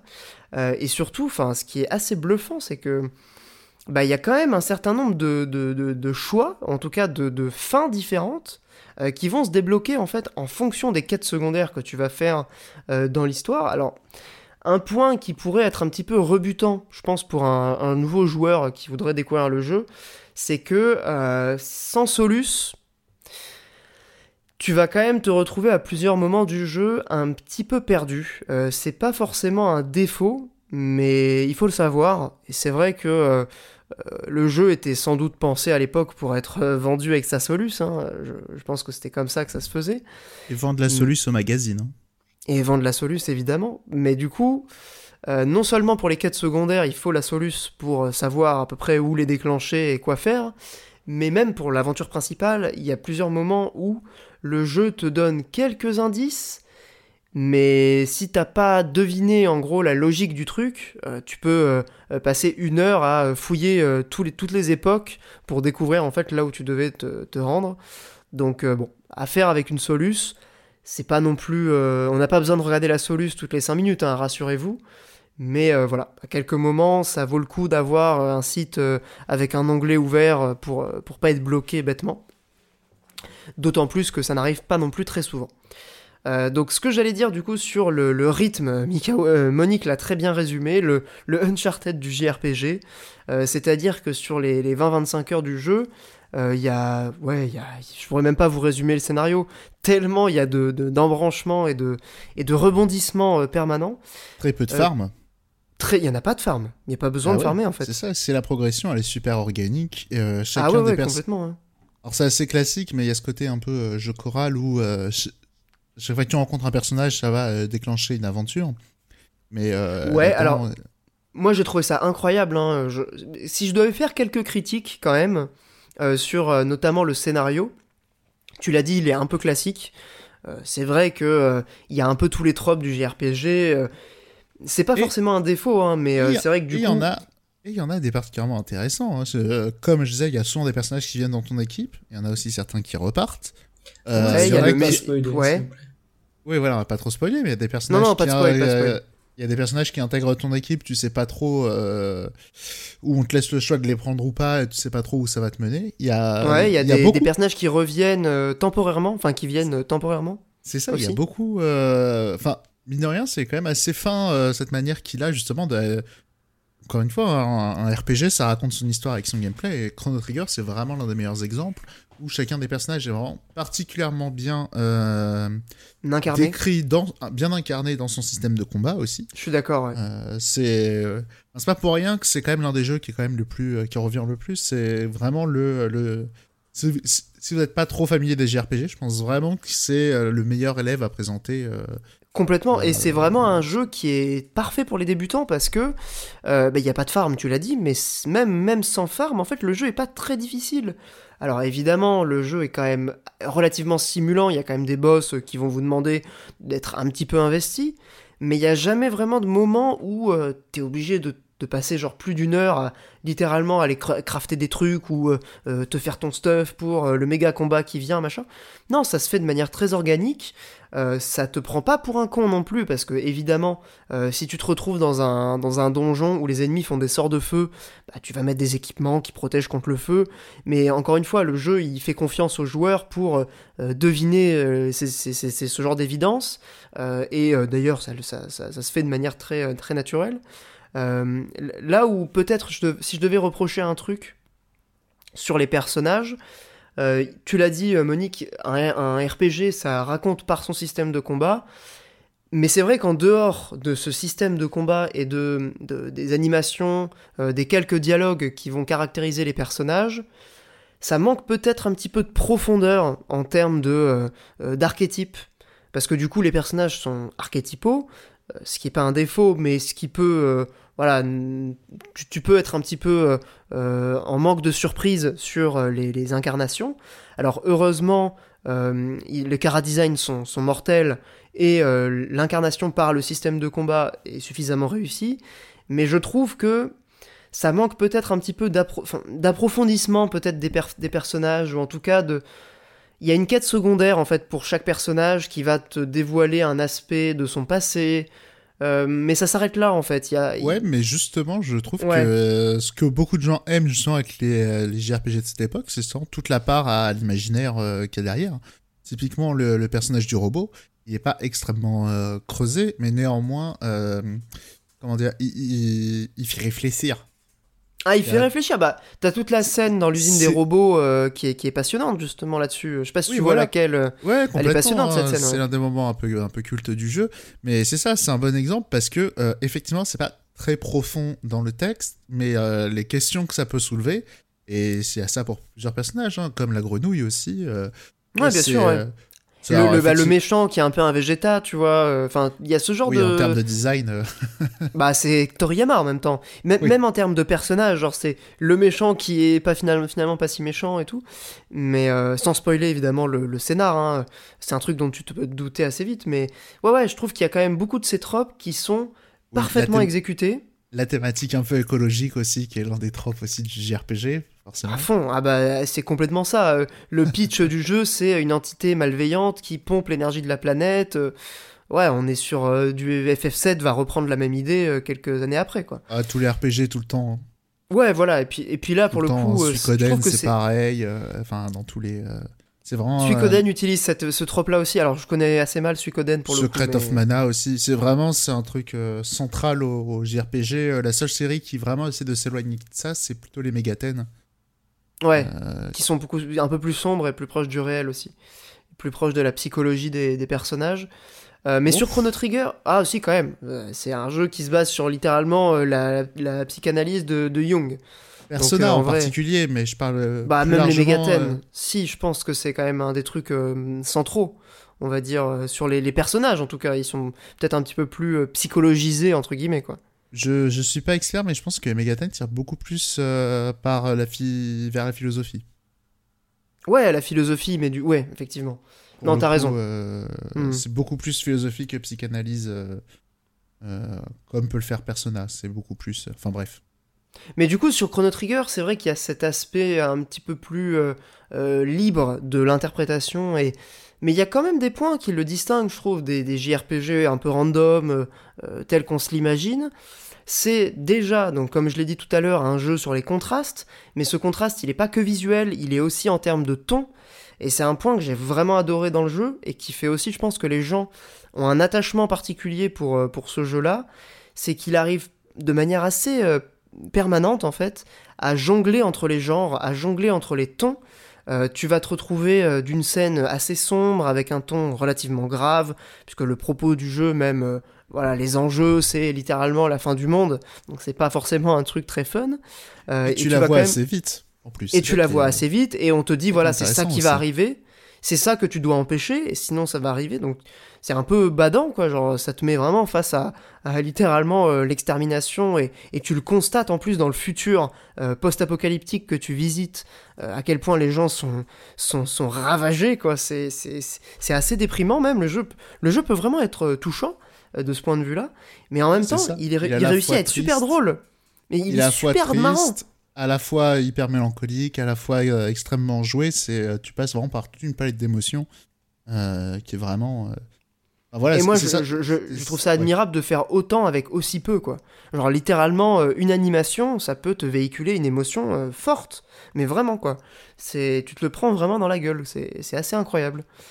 J'ai été assez hype, surpris. euh, la hype Chrono Trigger n'est pas euh, usurpée. Ah bah je, non, je confirme, la hype n'est pas usurpée. Euh, maintenant, c'est vrai qu'il faut quand même le contextualiser, je pense, euh, pour quelqu'un qui voudrait découvrir. Il faut, il faut peut-être aussi avoir une certaine affinité pour euh, le style, le- le- l'esthétique du jeu, qui est, euh, voilà, qui est en pixel art, Ça- mais qui est... Ça, oui. Ça, je trouve que c'est quand même un point qui, si t'es complètement hermétique à ça, euh, c'est Oui, compliqué. tu vas pas Maintenant, trouver euh, ça beau, ouais. Ouais, alors qu'en vrai, le jeu est tellement beau, quoi. C'est incroyable. Il y a des Alors- scènes comme ça qui me reviennent en tête. Le jugement, le vitrail. Tribunal. Putain, le vitrail du tribunal, c'est une dinguerie, hein. Ouais, ouais, non, mais clairement. Il y a un château aussi à un moment donné euh, où tu te retrouves, euh, un château un peu hanté, où tu vas avoir euh, une espèce de statue de dragon. C'est Ouais, une ouais, folie ce moment-là, en termes de- d'esthétique.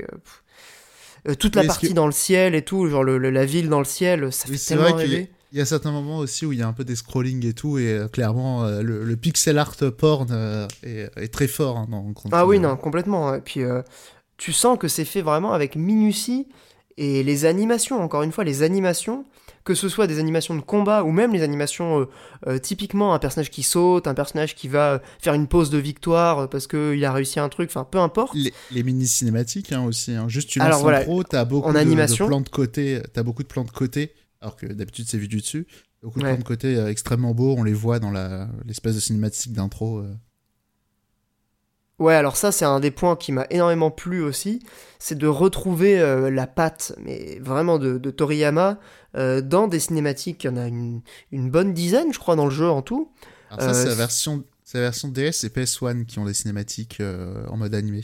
Ah oui, d'accord, ok. Je savais pas que c'était pas sur euh, SNES, mais euh, Alors. attends, euh, il y, avait quoi du coup sur la version Super NES Bah, sinon, t'as des trucs en pixel art euh, très jolis. Et, Ah euh, merde, je suis passé à côté de ça du coup. Bah, je, je c'est pas non plus. euh, c'est vraiment du rajout, les cinématiques. Hein. Je crois pas que t'aies loupé trop de trucs. Que Dans les cinématiques, elles durent euh, 20 secondes à chaque fois et il y a pas grand chose. Ouais, ouais, c'est euh, vraiment des petits moments, ouais. Non, il y a, y a ça. Et euh, qu'est-ce que. euh, ah, ça m'est sorti de la tête. Bref. Façon. Non, mais globalement, c'est un jeu qui a une esthétique euh, assez marquée. Euh, on pourrait lui reprocher de, même esthétiquement, de tomber un peu dans les, dans les clichés. Mais euh, il y a cette espèce de... Ouais, co- comme le projet, en fait, de, dans toutes les, les- interviews et les, vidéos que j'ai pu regarder sur le jeu, il y avait ce truc un peu euh, euh, synthèse. On fait un, un RPG de, avec tous les mecs de l'époque, genre, on prend le gars de Dragon Quest, on prend le gars de Final Fantasy, enfin, ce- ce- c'est la Dream Team. D'ailleurs, le, le jeu a eu en projet, en titre de travail, The Dream Project. Donc c'était à la fois euh, parce que le jeu travaille aussi un peu cette euh, esthétique du rêve, mais de manière euh, assez profonde en fait. hein. Il va aller vraiment chercher dans la thématique du jeu euh, ce, ce, tro- ce trope justement du JRPG avec le héros qui se réveille, euh, les personnages qui, qui rêvent, on est entre les deux mondes, entre le réel et le rêve. Et ça, il va vraiment le travailler. Euh, Il y avait un truc- Mais ouais, vas-y. Désolé, ça me vient un peu comme un flash, mais ce que j'ai oublié de dire euh, au départ quand j'étais intervenu sur les petites corrections, euh, tu disais c'était la fusion de Square et de Enix, pas du tout. Hein. Euh, Yuji Horii, il était pas, il, comment dire, Enix avait vraiment juste un rôle de d'édition. Yuji Horii, Ah, il, a toujours, tra- il a toujours travaillé avec des boîtes externes. Putain, bah écoute, je- les infos que j'ai récupérées sont, sont pas bonnes alors. Bah, Pourtant, ça avait quand- l'air assez fiable, mais. euh, Non, mais c'est pas c'est qu'il était très, euh, très lié euh, forcément à Enix que ceux qui éditaient Dragon Quest et tout. Mais euh, il a toujours créé ses propres studios. Ça n'a jamais été fait en interne. Même Dragon Quest 11, c'est des studios à part. Euh, il a toujours veillé à ça. Il me semble que c'est plus c'est Spike ou Sunsoft qui l'a créé. Je me demande même si c'est pas les deux qu'il avait créé à la base. Camelot aussi, je crois. Ou alors Camelot, c'est peut-être des anciens de l'un de ses studios. Mais non, il a toujours veillé à faire les choses à part. euh, et pareil, Akira Toriyama, il était en freelance, quoi. Ah oui, non, Toriyama, il est en freelance, euh, bah, même sur Dragon Quest. euh, Il me semble pas qu'il soit. C'est ça, mais Yoji Ori aussi, il est en freelance. salarié, quoi. Faut garder ça. Ouais. Euh, C'est vrai que c'est pas non plus la fusion de Square et de Enix. C'est, euh, voilà, c'est plutôt euh, qui fait des infidélités. On dira ça comme ça, quoi. Ouais, ouais, ouais, je, je vois l'idée. euh, bah, néanmoins, on peut quand même dire que, au final, ça a été une collaboration entre les deux boîtes. Même si Yuji Horii était indépendant de, de Enix, euh, c'est pas, c'est pas le rachat ou la fusion des boîtes. Hein, c'est pas du tout Oui, ça que je ça, parce C'est plus une pense- collaboration, quoi. Même j'y pense, en plus, je crois Enix même avait pas de studio de développement en fait. Hein. En C'était que un éditeur, du coup, c'est ça, ouais. Il me, il me semble, ouais. Parce que je, je réfléchis à tous les, euh, les jeux Enix euh, comme ça des années 90, c'était toujours. Ouais, mais après, est-ce qu'il n'y a pas des contrats d'exclusivité, tu vois, Si, avec. Horii, machin euh. forcément euh, sur certains jeux, mais il me semble Enix ça a toujours été euh, des jeux qui, même des licences qui passaient par Enix, qui parfois partaient quoi. Mais Hmm, D'accord. enfin bref. Ah. Ok, bah pour le non, mais pour la précision, c'est important de, de- de le dire. Euh, donc ouais, non, Chrono Trigger, je pense qu'on va pas encore euh, parler pendant des heures, mais je pense que c'est vraiment un jeu qui peut se conseiller à n'importe qui et un peu curieux euh, de, on va dire des thématiques, de, l'esthétique d'une certaine époque, mais aussi de tout un genre qui a infusé après dans le jeu vidéo en général, qui est quand même encore aujourd'hui un genre majeur de l'histoire du jeu vidéo. Euh, ouais, c'est à la fois ce Dream Project en tant que euh, euh, projet qui réunit une Dream Team de personnages assez connus qui ont vraiment eu une empreinte, laissé une marque dans le jeu vidéo. C'est un, jeu qui travaille sur cette esthétique du rêve et qui mélange un peu les genres pour créer une expérience toujours un peu... il y, a- même un moment où ça m'a fait penser à Yakuza, tu vois, le jeu, c'est rien à voir évidemment, hein, mais dans cette capacité à réussir le mélange des genres, le mélange des tons sans arrêt. Euh, tu vas littéralement faire un combat contre un- une espèce de, dinosaure mécanique euh, horrible avec un ton très sombre et un, côté très épique. Et deux minutes après, euh, tu vas avoir des types qui sautillent et en mode ah je suis le méchant machin et qui va créer un pont. Alors ce moment il est incroyable où en fait le pont est détruit et tu vas avoir des mecs qui vont créer un pont en, euh, s'attachant les uns les autres et tu vas marcher sur eux quoi. Euh, donc c'est tu rigoles vraiment euh, de bon cœur et il y a vraiment ça pendant tout le jeu, ce qui fait que le jeu est hyper divertissant tout en étant assez profond, tout en étant assez marquant esthétiquement et artistiquement. Non vraiment chef-d'œuvre que je recommande du coup à qui veut s'y essayer. Je crois que la version Steam qui est sorti du coup en 2018, est beaucoup plus propre qu'au moment de sa sortie. Il y a eu pas mal de patchs. Donc bah, je peux vous recommander de faire le jeu sur Steam. c'est la manière peut-être la plus facile d'y accéder. Sinon, bah évidemment, il y a toujours les cartouches magiques sur, sur DS.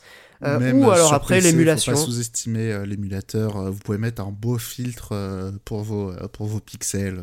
Voilà, si vous voulez du beau pixel art sur votre écran plat, il y a toujours la possibilité de l'émulation, comme on l'a on l'a bien défendu aussi dans le bonus Patreon.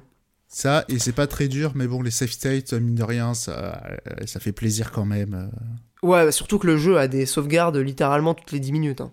Certes, c'est non mais ça c'est un point qui m'a énormément euh, plu aussi et j'étais surpris de trouver ça dans un, dans un jeu de l'époque. C'est qu'en fait très euh, moderne hein, vraiment. C'est hyper moderne, vraiment. Enfin, même en termes d'ergonomie dans les menus, euh, la facilité d'équipement. Enfin, on pourrait croire que le jeu c'est un jeu indé qui sort aujourd'hui. Enfin bref, j'exagère, tu vois, mais, il y a vraiment cette, cette facilité d'ergonomie et d'utilisation d'aujourd'hui. Pour le coup, la maxime tradition et modernité, hein, il, va dire Chrono Trigger, hein, parce que euh, c'est à la fois une synthèse du JRPG d'une certaine époque et, euh, et, à la fois un vrai classique un peu en temporel. Il y a vraiment peu de jeux pour lesquels je dirais ça, mais vraiment Chrono Trigger, il en fait partie. Bah, c'était un euh, des manquements de, de, de, ma, de, de, ma, ma culture, entre guillemets, jeux vidéo. Euh, je suis hyper content de l'avoir, de l'avoir fait et je conseille vraiment à quiconque s'y intéresse un peu de, d'essayer. Surtout que vraiment, pour un JRPG, c'est assez court. Sachant qu'il y a plein de fins alternatives, si vous êtes un peu investi dans le jeu, il y a le New Game Plus. Ça, je l'ai pas dit aussi, c'est un point intéressant. Euh, dans mes recherches, en tout cas, ce que j'ai trouvé, c'est que c'est le premier jeu qui utilise la dénomination New Game Plus. Euh, donc voilà, c'est pour l'anecdote, euh, ça peut être rigolo de, de voir qu'il y a effectivement, quand tu finis le jeu, tu peux relancer en New Game Plus et obtenir une nouvelle fin sachant qu'il y a plus de 10 fins euh, différentes et que évidemment, allez voir la fin euh, que vous n'avez pas eue sur YouTube. Euh, il y a des fins assez rigolotes, il y a un petit côté Yoko Taro dans les fins, genre il y a une fin où tu rencontres les créateurs du, jeu, enfin il y, a pas mal de petits, de petits trucs comme ça aussi de d'easter eggs. donc ça rend le truc en tant qu'objet aussi historique un peu du jeu vidéo assez amusant. Voilà, donc si vous êtes un peu curieux, faites-le parce que c'est un, un, vrai chef-d'œuvre. Euh, sur lequel j'ai passé un excellent moment, n'est-ce pas? Voilà, je crois que ça conclut, euh, euh, cette chronique sur, Chrono Trigger. la prochaine fois, on parlera de Chrono Cross. Non, je plaisante. Chrono Cross, qui est, du coup la suite hein, de Chrono Trigger, même si ça n'est pas du tout la même esthétique. c'est un jeu qui est sorti du coup en. C'est un, jeu en 3D déjà, donc on change déjà la, technique de représentation. Euh, et puis, euh, je crois qu'il n'y a pas toute l'équipe. Putain, on n'a même pas parlé de la musique. C'est criminel. Je suis en train de me dire, c'est criminel. Euh, Matsuda, blablabla, les Dark bah, Souls. Bah voilà, Mitsuda, incroyable. Non, il y a aussi. C'est pas les Dark Souls. Euh, Mitsuda, il a pas fait que les Dark Souls, il a aussi fait. Non, il a pas fait Dark Souls surtout. non, tu confonds avec le mec de, de Golden Sun là. oui, voilà. Comment s'appelle? Comment il s'appelle Sakuraba. Sakuraba, merci. et de des Mario Tennis, mais bref. Euh, donc euh, non, non, la musique, euh, c'est quand même un point majeur. Ah oui, il a quand même travaillé sur le meilleur jeu du monde, hein, sur la musique aussi. C'est Baton Kaitos, je crois, qu'il a fait Mitsuda aussi. Non, Mitsuda, c'est le mec de Golden Sun. Sakuraba, le mec de Golden Sun. Non, Mitsuda, c'était, je disais ça pour Kid Surprising. Ah, c'est lui qui a fait la musique? Entre autres, c'est une Dream Team aussi, la musique de Kikari Surprising. Mais par contre, j'ai dit Dark Soul. Alors, pas Dark Soul, mais euh, l'autre Dark Soul un peu cheap de Inafune, sous Sacrifice sur Vita, il a fait il a fait ça Ouais. Ah putain. J'ai jamais joué à ce jeu, pourtant je, je crois que je l'ai en plus euh, sur ma Vita. Euh, mais ouais, faudrait que j'essaye. C'est, mais après, ça a l'air un peu pourri. Hein à skip. Mais après, pour euh, parler un peu euh, des, grands noms, il a travaillé notamment sur euh, Shadow Hearts. Xenoblade, je crois, il a fait qu'une musique dessus. Hein, mais non, Mitsuda, sur, un grand sur, hein. sur Chrono Trigger, il n'y a pas que lui. Hein. Il y a aussi Uematsu qui a fait une musique, je crois, ou deux. Oui, voilà. Enfin, il y a quelques guests un peu comme ça dans la musique du jeu. Euh, mais sachant qu'en fait c'est intéressant pour Mitsuda de, le pointer du doigt parce que euh, bon c'est un peu une anecdote on va dire euh, qui peut très bien être du bullshit mais il y a un peu cet imaginaire autour du gars selon lequel il aurait découvert, ou en tout cas imaginé les, musiques dans ses rêves. Alors il raconte souvent ça, ouais, j'ai fait un rêve avec cette mélodie et du coup je l'ai incorporé au jeu. Et comme le jeu parle un peu du rêve, bon, ça fait une belle, beau storytelling. On peut douter de la, de la véracité de cette information. Mais, Non, il y a euh, mais bon. ça, et puis, et puis aussi, fun faut, quand même. faut quand même le dire, je crois que c'était son premier travail de composition. Genre, Ah, il était vraiment euh, tout jeune quand il l'a fait. Ouais, assez Bah, ouf. il a 40, euh, il a 42 ans, je crois, le mec, euh, ou Euh, 45 ans, enfin, je sais pas, ou Actuellement 50 ans. peut-être. 49, il l'a fait à 23 ans. Voilà. Putain. Repensez à vous à 23 ans, qu'avez-vous fait? Putain, ça fait bader, hein. Ouais, il y a des mecs comme ça où tu te dis. euh, et Est-ce que ça serait pas du coup son masterpiece en plus, euh, Chrono Trigger? Parce que vraiment, euh, la, la musique. Alors, Chrono Cross a des, mo- a des musiques incroyables aussi pour, euh, pour Le les avoir Chrono Cross, écoutées. c'est pas lui, je crois. Hein Si, si, c'est lui. ok. Enfin, je suis quasiment sûr. Enfin, il, il a, Si, il a si, fait si, une bonne partie. J'ai vérifié, si, si, c'est Chrono Cross. Ouais, après, Chrono Cross a peut-être d'autres compositeurs aussi, euh, en plus de, de, de, de Mitsuda, quoi. Mais euh, bref. Non, il a aussi fait des morceaux. euh, ah, non, il a fait un morceau seulement pour FF15 aussi. J'ai regardé dans les trucs récents, c'est pour ça. Ah, il est mortel d'ailleurs, ce morceau. Il est vraiment mortel. Sur Xenoblade 2 aussi, il en a fait quelques-uns. Bah sur FF15, il y a plein de plein de guests, il y a Kichi Okabe qui a fait un morceau aussi. Bref, peu importe. Euh, concluons là-dessus, euh, ça sera du coup un- une grosse recommandation du podcast hein, Chrono Trigger, c'est un peu facile. Euh, tous les vieux qui nous écoutent, euh, ils vont être là en mode ouais, merci, c'est bon, on connaît, t'inquiète. Mais pour les plus jeunes, voilà, ça peut être l'occasion de, découvrir un truc assez cool. Voilà. Et, euh, et du coup, bah, je sais pas si Monique, tu veux nous parler de Slay the Spire, à moins que voilà, t'es- Très très euh, rapide, hein, euh, Slay the Spire, parce qu'il faut quand même prêcher la bonne parole. Bah bien Alors. sûr. Qu'est-ce que c'est du coup Slay the Spire? C'est un jeu de, c'est un roguelike euh, et basé sur du deck building. Et dans l'idée, c'est donc comme un roguelike, vous allez progresser d'étage en étage, vous allez enchaîner des combats. Et à chaque fois, vous allez récupérer des cartes et du coup, au fur et à mesure, vous allez devoir construire un deck. Et euh, voilà, c'est euh, aussi simple que ça. Le, les règles de jeu sont extrêmement simples. C'est vraiment, c'est, euh, c'est, c'est vraiment, on comprend très vite. Après, il y a énormément de subtilités. euh, Il y a énormément de subtilités à apprendre et c'est vraiment un jeu que plus vous jouez, plus vous allez y prendre goût, plus vous allez euh, avoir d'autres manières de jouer, d'autres manières de, de déjouer certains ennemis et tout. C'est vraiment euh, mortel. Je suis sûr La que DA t'es à 250 heures sur le jeu. Non, non, tr- trop pas. Moi, je suis grave raisonnable, je suis qu'à 40. Euh, ah ouais, putain, je pensais que t'étais beaucoup plus. Non, non, non. Mais euh, et euh, du coup, j'ai pas du tout retourné le jeu. euh, C'est pour ça que j'en fais pas. tu dis qu'il y a des subtilités, ouais. ouais. Enfin, il y a beaucoup ah de oui, qui. Je sais qu'il y a Ah des ouais. gens qui sont à 300 heures dessus, quoi. Ah ouais, mais ça m'étonne absolument pas parce que euh, pour l'instant, j'ai vraiment euh, fait que deux classes. Et euh, sachant que la première, c'est vraiment la plus simple. Et euh, là, j'ai pris donc la dernière, celle en violette, là, avec le bâton. C'est c'est- c'est incroyable à quel point c'est un jeu intelligemment profond. Et euh, voilà, c'est un excellent jeu à podcast aussi, comme on dit. hein. Euh, donc pour ça, c'est super. Euh, la DA, je sais qu'elle divise un peu. Moi, j'aime beaucoup. J'aime beaucoup le style. Ouais, franchement, elle, est Euh, assez, elle est assez neutre. hein. Moi, je la trouve pas particulièrement marquée euh, en termes d'esthétique, quoi. Moi, je la trouve super classe. Et puis, le truc aussi très important qui est extrêmement réussi, c'est le feedback. C'est un jeu qui a une patate incroyable. Et j'y joue surtout sur Switch. Alors, c'est l'interface PC, mais à la manette, ils ont réussi à faire un truc vraiment pas trop mal. Donc, voilà, je vous conseille vraiment Slay the Spire. Donc, Ce qui est euh, amusant, c'est que quand tu nous en avais parlé vite fait il y a quelques temps, c'était sur le Game Pass, il me semble. hein.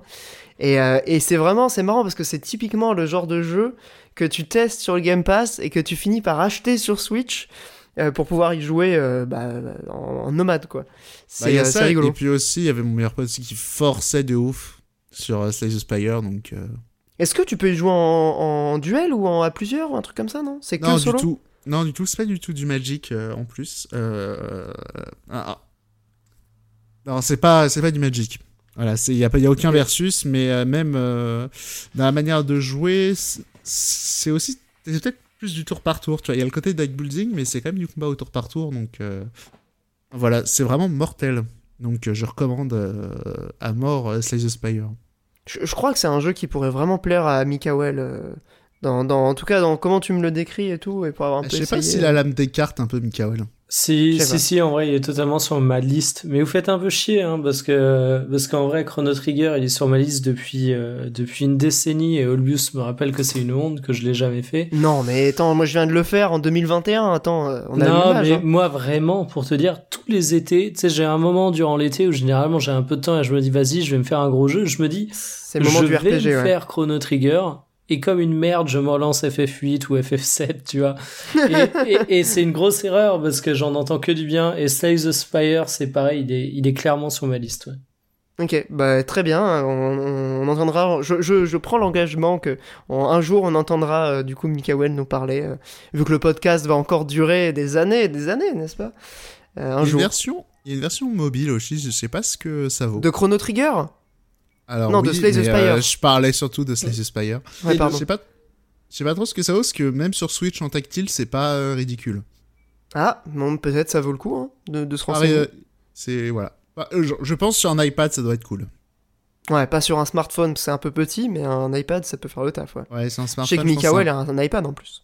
Ah, mais tu sais, j'ai un iPad R2 qui date de, de, de, de, de 5-6 ans, un truc comme ça, j'en sais rien, mais il, il commence à tirer la gueule, quoi. Ouais. Peut-être, peut-être que ce sera mieux sur un smartphone récent que sur un iPad qui date de Mathusalem, quoi. Ouais, après il y a toujours la possibilité, euh, ouais, de la Switch. Visiblement, Mika, euh, Monique, pardon, nous dit que ça fonctionne bien. Euh, c'est vrai qu'il est, il est pas très cher le jeu. Je crois qu'il doit coûter 15-20 balles, un truc comme ça. Euh, de base, ouais, il doit être dans ces eaux-là. Il est souvent soldé, ça fait partie de ces jeux, euh, ces jeux sur Switch qui sont toujours soldés, donc. euh, Ok. Et c'est full des Ouais. maths en plus, euh, du coup, je crois. euh, il est pas en, il est pas en boîte. hein. Ah, il me semble qu'il y a une édition Kickstarter de clients il y a pas longtemps. Ouais. Enfin, tu le trouveras pas à ton Micromania ou à Auchan. Et d'ailleurs, niveau clientage aussi, je crois qu'ils ont pas encore lancé le Kickstarter, mais il y a aussi la version physique qui va sortir. Donc, bien bien. Quoi, le, le jeu de plateau, du coup?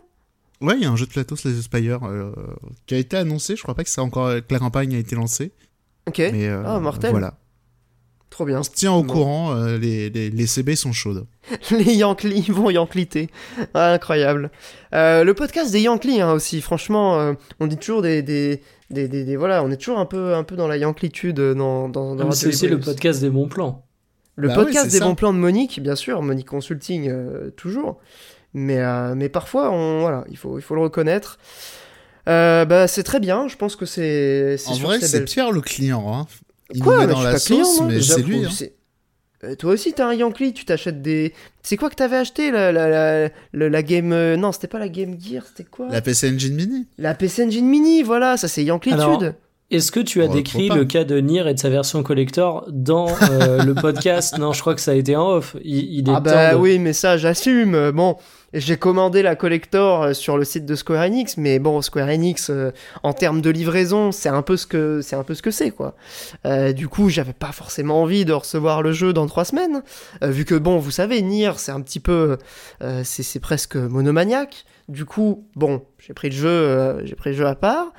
Euh, et puis quand on recevra la collector dans trois semaines, euh, bah, je revendrai le jeu de la collector, voilà. Donc- je, voilà, je leur c'est enverrai. ça, et puis on... voilà.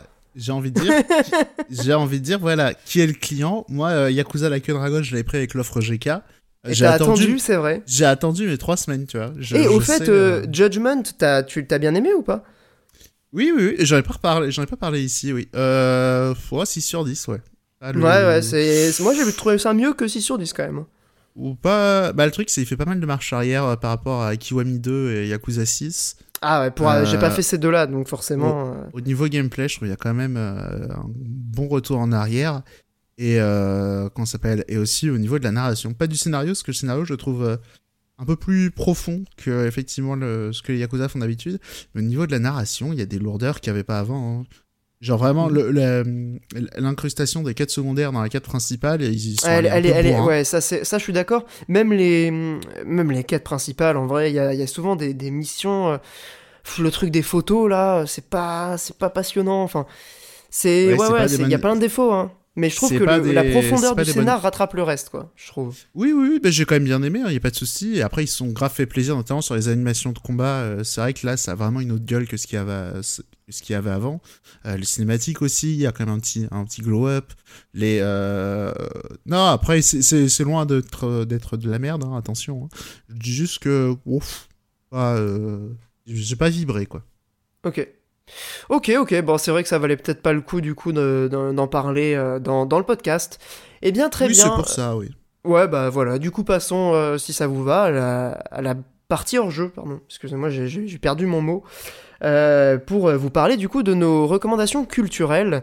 Et on va faire ça juste après la petite musique.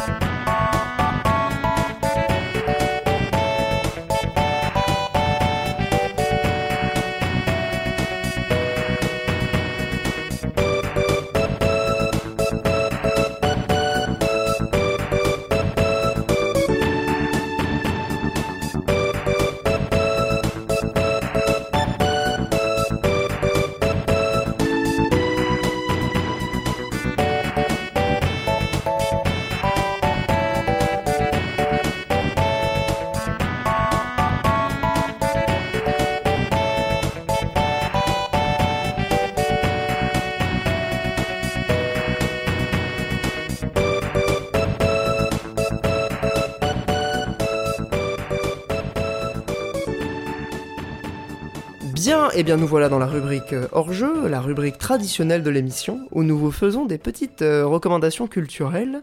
Euh, cette fois-ci, moi je vais vous parler d'un film. Je vais commencer, hein, puisque comme ça, on enchaîne rapidement. Mikael doit nous, quitter bientôt. Je vais faire très rapidement, du coup, un film que vous ne connaissez peut-être pas, qui s'appelle The Host, qui est un film de Bong Joon-ho. Bong Joon-ho, est-ce qu'il faut le présenter? Bah peut-être quand même un petit peu. même s'il a été auréolé de, des Oscars, voilà, aux dernières cérémonies avec Parasite. Parasite qui a fait un bruit dans le monde entier, qui a permis du coup de le faire connaître partout. Même si il faut dire que c'est un réalisateur assez prolifique euh, qui a fait des, films à la fois en Corée euh, mais également aux États-Unis, puisque c'est aussi le réalisateur du film euh, Snowpiercer, Snowpiercer, le transpersonnage en français, basé sur une BD d'ailleurs qui, est, assez cool. le film du coup The Host, c'est un film qu'il a réalisé en Corée et qui est un peu le contre-pied du film de monstre hollywoodien. Alors pour plusieurs raisons, euh, donc le principe du film, ça se passe, je crois, à Séoul ou dans une ville euh, en Corée. Euh, il y a son acteur fétiche dont j'ai oublié le nom, mais qu'on retrouve dans, quasiment tous ses films, qui joue le père de la famille du coup dans, Parasite qui est mortel, cet acteur, je, l'adore. c'est dans, une ville où en fait il y a une, une, une, pollution qui va créer un monstre dans, dans la rivière, enfin dans le fleuve pardon, qui, qui coule dans la ville. Et euh, donc invasion de monstres, euh, ça commence par une espèce de scène euh, monstrueuse où tu vas avoir voilà la, bête qui attaque les gens sur sur la berge. donc ce qui est intéressant déjà, on, remarque tout de suite le contre-pied, c'est que ils te mettent pas une espèce de, de, de, tension ou de suspense autour de la créature, ils te la montrent direct, en pleine lumière. Donc évidemment, c'est un film coréen qui n'a pas forcément le budget euh, d'une méga production euh, américaine, mais c'est relativement bien fait, genre pour l'époque, hein, le film je crois date de 2006, donc euh, voilà, c'est les CGI de l'époque, mais l'incrustation et les idées en fait d'angle, de, mise en scène pour filmer le, le monstre le rendent suffisamment vivant et quand même un peu, un peu flippant pour que ça passe très très bien même encore aujourd'hui. Euh, et, en fait, il y a plusieurs points comme ça dans le film qui vont euh, prendre le contre-pied du film de monstre un peu juste random, euh, divertissant. déjà, il y a les personnages qui sont en fait une famille. donc le, pitch, c'est une petite fille qui se fait enlever par, le monstre. Et du coup, la famille va essayer d'aller la, sauver. Et, en fait, bon, ils vont se heurter pas forcément que monstre mais aussi à des différents obstacles que je vais pas vous spoiler, euh, mais qui mettent bien en lumière, je trouve, les, absurdités aussi de, la société contemporaine. Sans dire bêtement, ça fait réfléchir. Ça te met un peu aussi face à des absurdités qui, euh, en vrai, face à une situation de crise, euh, se retrouve, euh, se euh, bah, même encore en ce moment, tu vois, avec le Covid et tout, bref. On retrouve aussi un certain nombre d'absurdités de, de, ce style. donc The Host, film qui est pas disponible malheureusement sur les, plateformes de streaming. je l'ai trouvé perso sur Ictorrent, voilà, je, l'assume. c'est, ça doit pas être très difficile à trouver, hein, puisque Bong Joon-ho maintenant il est assez connu. et vraiment, je pense c'est un de ses meilleurs films, si ce n'est son meilleur. En tout cas, c'est un de mes préférés, clairement. Euh, je l'ai encore préféré à Memories of Murder, et pourtant Memories of Murder, c'est vraiment chef-d'œuvre. Euh, voilà, The Host, euh, le meilleur film de monstre de tous les temps, et probablement un des meilleurs films de Bong Joon-ho. Voilà, voilà, pour ma recommandation de ce mois d'avril. Je vais passer la parole à ce cher Mikael qui va nous parler d'une sitcom qui, fait parler d'elle hein, quand même, et qui a pas mal de succès en ce moment.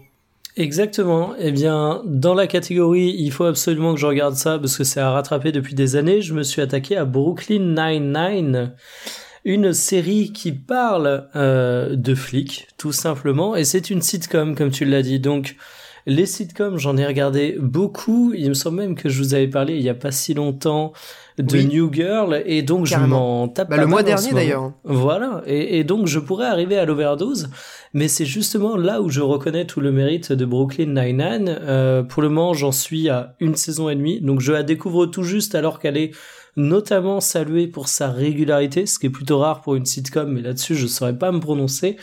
Pourquoi j'ai tant accroché à Brooklyn Nine-Nine et pourquoi je vous en parle aujourd'hui?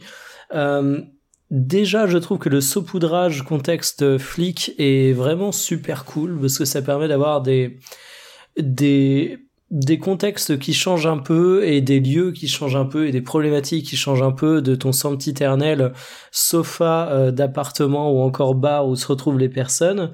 Et surtout ce qui fait la force de la série comme dans bon nombre de sitcoms c'est ses personnages euh, ils arrivent l'exploit d'avoir un personnage principal euh, Jack Peralta qui pourrait être le personnage agaçant par excellence parce que c'est ah ouais, Gotoz. Qui... de quoi? Ah ouais Gotoz je trouve qu'il ressemble énormément à Gotoz ah ouais? ah je trouve ouais. Mais genre Gotoz est blond Ouais, mais le nez, la forme du visage, je sais ah. J'avoue, j'avoue, il y a un petit truc dans le visage. Mais euh... après, c'est moi. Hein. On me dit à chaque fois, mais non, pas du tout.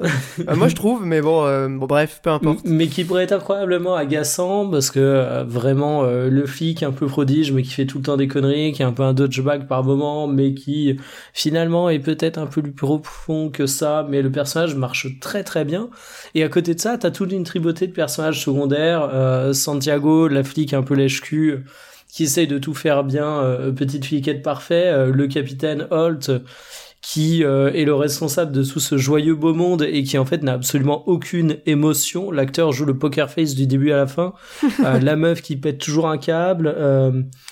alors je sais plus comment il s'appelle, l'acteur qui joue dans dans alors comment s'appelle cette série?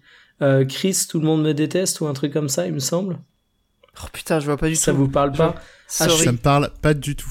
Ah, Attends, Dieu, je, je, vais regarder je, le cast. Euh, je suis parti dans les dans les méandres des sitcoms. Euh, il me semble que c'est ça. Mais un, un, grand black ultra baraqué qui fait quasiment sa carrière d'acteur que sur ça parce que son rôle c'est d'être un grand black baraqué et qui. Terry Crews dans, voilà, dans la série? Voilà et qui vit à travers ses muscles mais qui est un personnage Terry absolument euh, sensationnel qui pète des câbles tous les quarts d'heure. Et pour le coup, c'est une sitcom qui donc a un peu d'originalité par rapport à son contexte qui est vraiment ultra cool. Et surtout, c'est une sitcom qui est réellement drôle. Et alors ça, je sais que c'est assez étonnant, mais pour le coup, je regarde beaucoup. Euh, je suis assez client. C'est pas pour autant des choses qui me font beaucoup rire. Et là, il y a quand même des, gags, des, des trucs qui reviennent que je trouve vraiment réussis. Et rien que pour ça, j'avais envie de la mettre en avant. Parce que contexte différent, truc qui fait un peu revivre la sitcom, qui a un format relativement moderne, euh, qui est vraiment drôle, qui a des personnages attachants. Donc voilà, Brooklyn Nine-Nine, euh, valeur sûre, c'est dispo sur Netflix, il euh, n'y a pas de raison de pas y aller. Bah ouais, c'est sur Netflix, et je crois que Netflix en plus a pas mal contribué à, bah, sauver la série qui a été annulée il y a quelques années et qui a été du coup euh, reprise et refinancée par, par la plateforme. Et il me semble que là on arrive à la fin. euh, c'est pareil, c'est sur ma liste des trucs à voir. J'avais déjà vu deux épisodes il y a longtemps. Et, euh, et j'avais bien aimé, donc euh, un, ça fait partie des, des trucs que je dois, que je dois regarder. Euh, et saison 6, je crois, qui sera la dernière. Donc voilà, c'est peut-être le bon moment pour s'y mettre. L'acteur dont je parlais, à savoir. Il joue dans Tout le monde déteste Chris. ouais. Exactement. C'est tout le monde déteste Chris. Ouais. Ouais, je, je, je vois de nom la série, mais je l'ai jamais regardé. En fait, ça a- passait il- sur, sur il- M6, un truc comme ça Ouais, il a le même rôle un peu. Alors cette fois, c'est plus euh, le père, mais euh, tu vois, dans Brooklyn Nine-Nine, c'est aussi le responsable des flics, euh, le, le sous-lieutenant ou je sais plus quel grade. Mais il y a toujours ce côté de, de responsable de l'autorité un petit peu vénère, ultra musclé, qui peut péter des câbles à un moment. À chaque fois que j'ai vu cet acteur, il avait le même rôle, mais c'est un personnage extraordinaire. Ok, bah super, merci Mikael pour cette reco. Et euh, bah, ça fait partie des trucs à, à mater, et merci, merci beaucoup pour le, le conseil. Euh, je passe la parole à Monique, qui a littéralement deux minutes pour nous parler de sa recommandation du mois. Eh ben, ce sera très rapide. C'est un album, du coup. Oui, ça, il me semble déjà avoir euh, recommandé en plus l'artiste ici euh, sur son album de, enfin l'un de ses albums de l'an dernier. Euh, du coup, c'est le dernier album de Jeff Rosenstock qui s'appelle Ska Dream, qui est un album de remix de son dernier album. Donc donc, l'un de ceux de l'an dernier, parce qu'ils en fait souvent deux par an. Bref. Euh, et du coup, là, c'est tout son album revisité en version ska, voilà. Et euh, du coup, les contretemps, tout ça, on aime bien, euh, voilà. Et c'est vraiment mortel. euh, J'écoute que ça. Il est sorti le le 20 avril, voilà. Donc euh, PTDR, les grosses plifs, tout ça. Et, euh, et aussi l'anniversaire de Mother 3 et de Camille, hein, c'était les 15 ans. Oui, mais, oui, oui. Mais voilà, en même c'est temps, sorti. quasiment. Bah, c'est ça, bah, c'est aussi le, le, le jour, je disais, du coup, des, euh, des grosses plifs, euh, le 420, du coup. Voilà. Forcément, Et- bah oui, le fameux. Et du coup, voilà, du Tisca, du contretemps. euh, c'est le retour des beaux jours, voilà. Donc euh, ça fait plaisir. C'est vrai que ça fait plaisir malgré le, le Covid. Il y a toujours ce- ce- cette petite émotion quand le, le soleil revient et qu'on se, on se, on se projette dans le, dans le printemps et dans l'été. C'est toujours, toujours assez cool. Euh, bah voilà, bah c'était un pareil, un épisode assez cool justement, parce qu'on est dans la coolitude là en ce moment. Euh, merci à vous pour. Au mode euh, relax, comme on dit. En mode. Non, pas en mode. En mode Furax. euh. Ouais, bref, euh, on va on remercier pas les aujourd'hui. On n'était pas en mode Furax du tout, hein, on était en mode détente, c'est vrai. Un podcast, euh, ma foi, fort sympathique, euh, qu'on espère euh, vous apprécierez également, mes hum, chers auditeurs et chères auditrices. Évidemment, on en profite à la fin du podcast pour remercier les quelques patriotes qui nous soutiennent et qui nous permettent voilà, de, de, de, de- d'avancer, d'aller plus loin. J'allais faire du Olivier Mine, aller plus loin, toujours plus haut, toujours plus fort. Baby Monkey, Lady, Guillaume Sonnet, euh, Kevin Deveza, Massimo Bartolone, Neo Zetar, Punished Snail et tous les autres. Merci à vous pour votre soutien et on se retrouve du coup le mois prochain euh, pour un épisode euh, qui parlera, on le sait déjà, de Nier, puisqu'on aura eu l'occasion d'y jouer avec Monique. Et, euh, et puis d'autres choses évidemment, on verra à ce moment-là, ce sera la, la petite Resident surprise. Evil 8. Et Resident Evil 8, putain, 8 Putain Eh, c'est incroyable, j'arrive pas à m'en défaire. On c'est espère qu'il vraiment pleura pas l'influence la merde. Bah non, j'espère aussi. Euh, Ouais. Resident Evil qui sort, qui est sorti ou qui sort bientôt là? Euh, il sort au mois de mai. Donc euh, oui, d'accord, bien bientôt. Ok, très bien. Bah ce sera les deux sujets, en tout cas euh, garantis du prochain épisode, et euh, d'autres choses dont on aura l'occasion de vous reparler. Merci à vous, mes auditeurs, auditrices, pardon. Euh, je fatigue un peu. À bientôt. on se retrouve le mois prochain. Et euh, bonne soirée à vous. Des bisous. Ciao. Salut. Salut Et Resident Evil 8. Incroyable.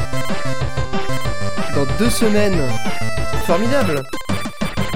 Euh...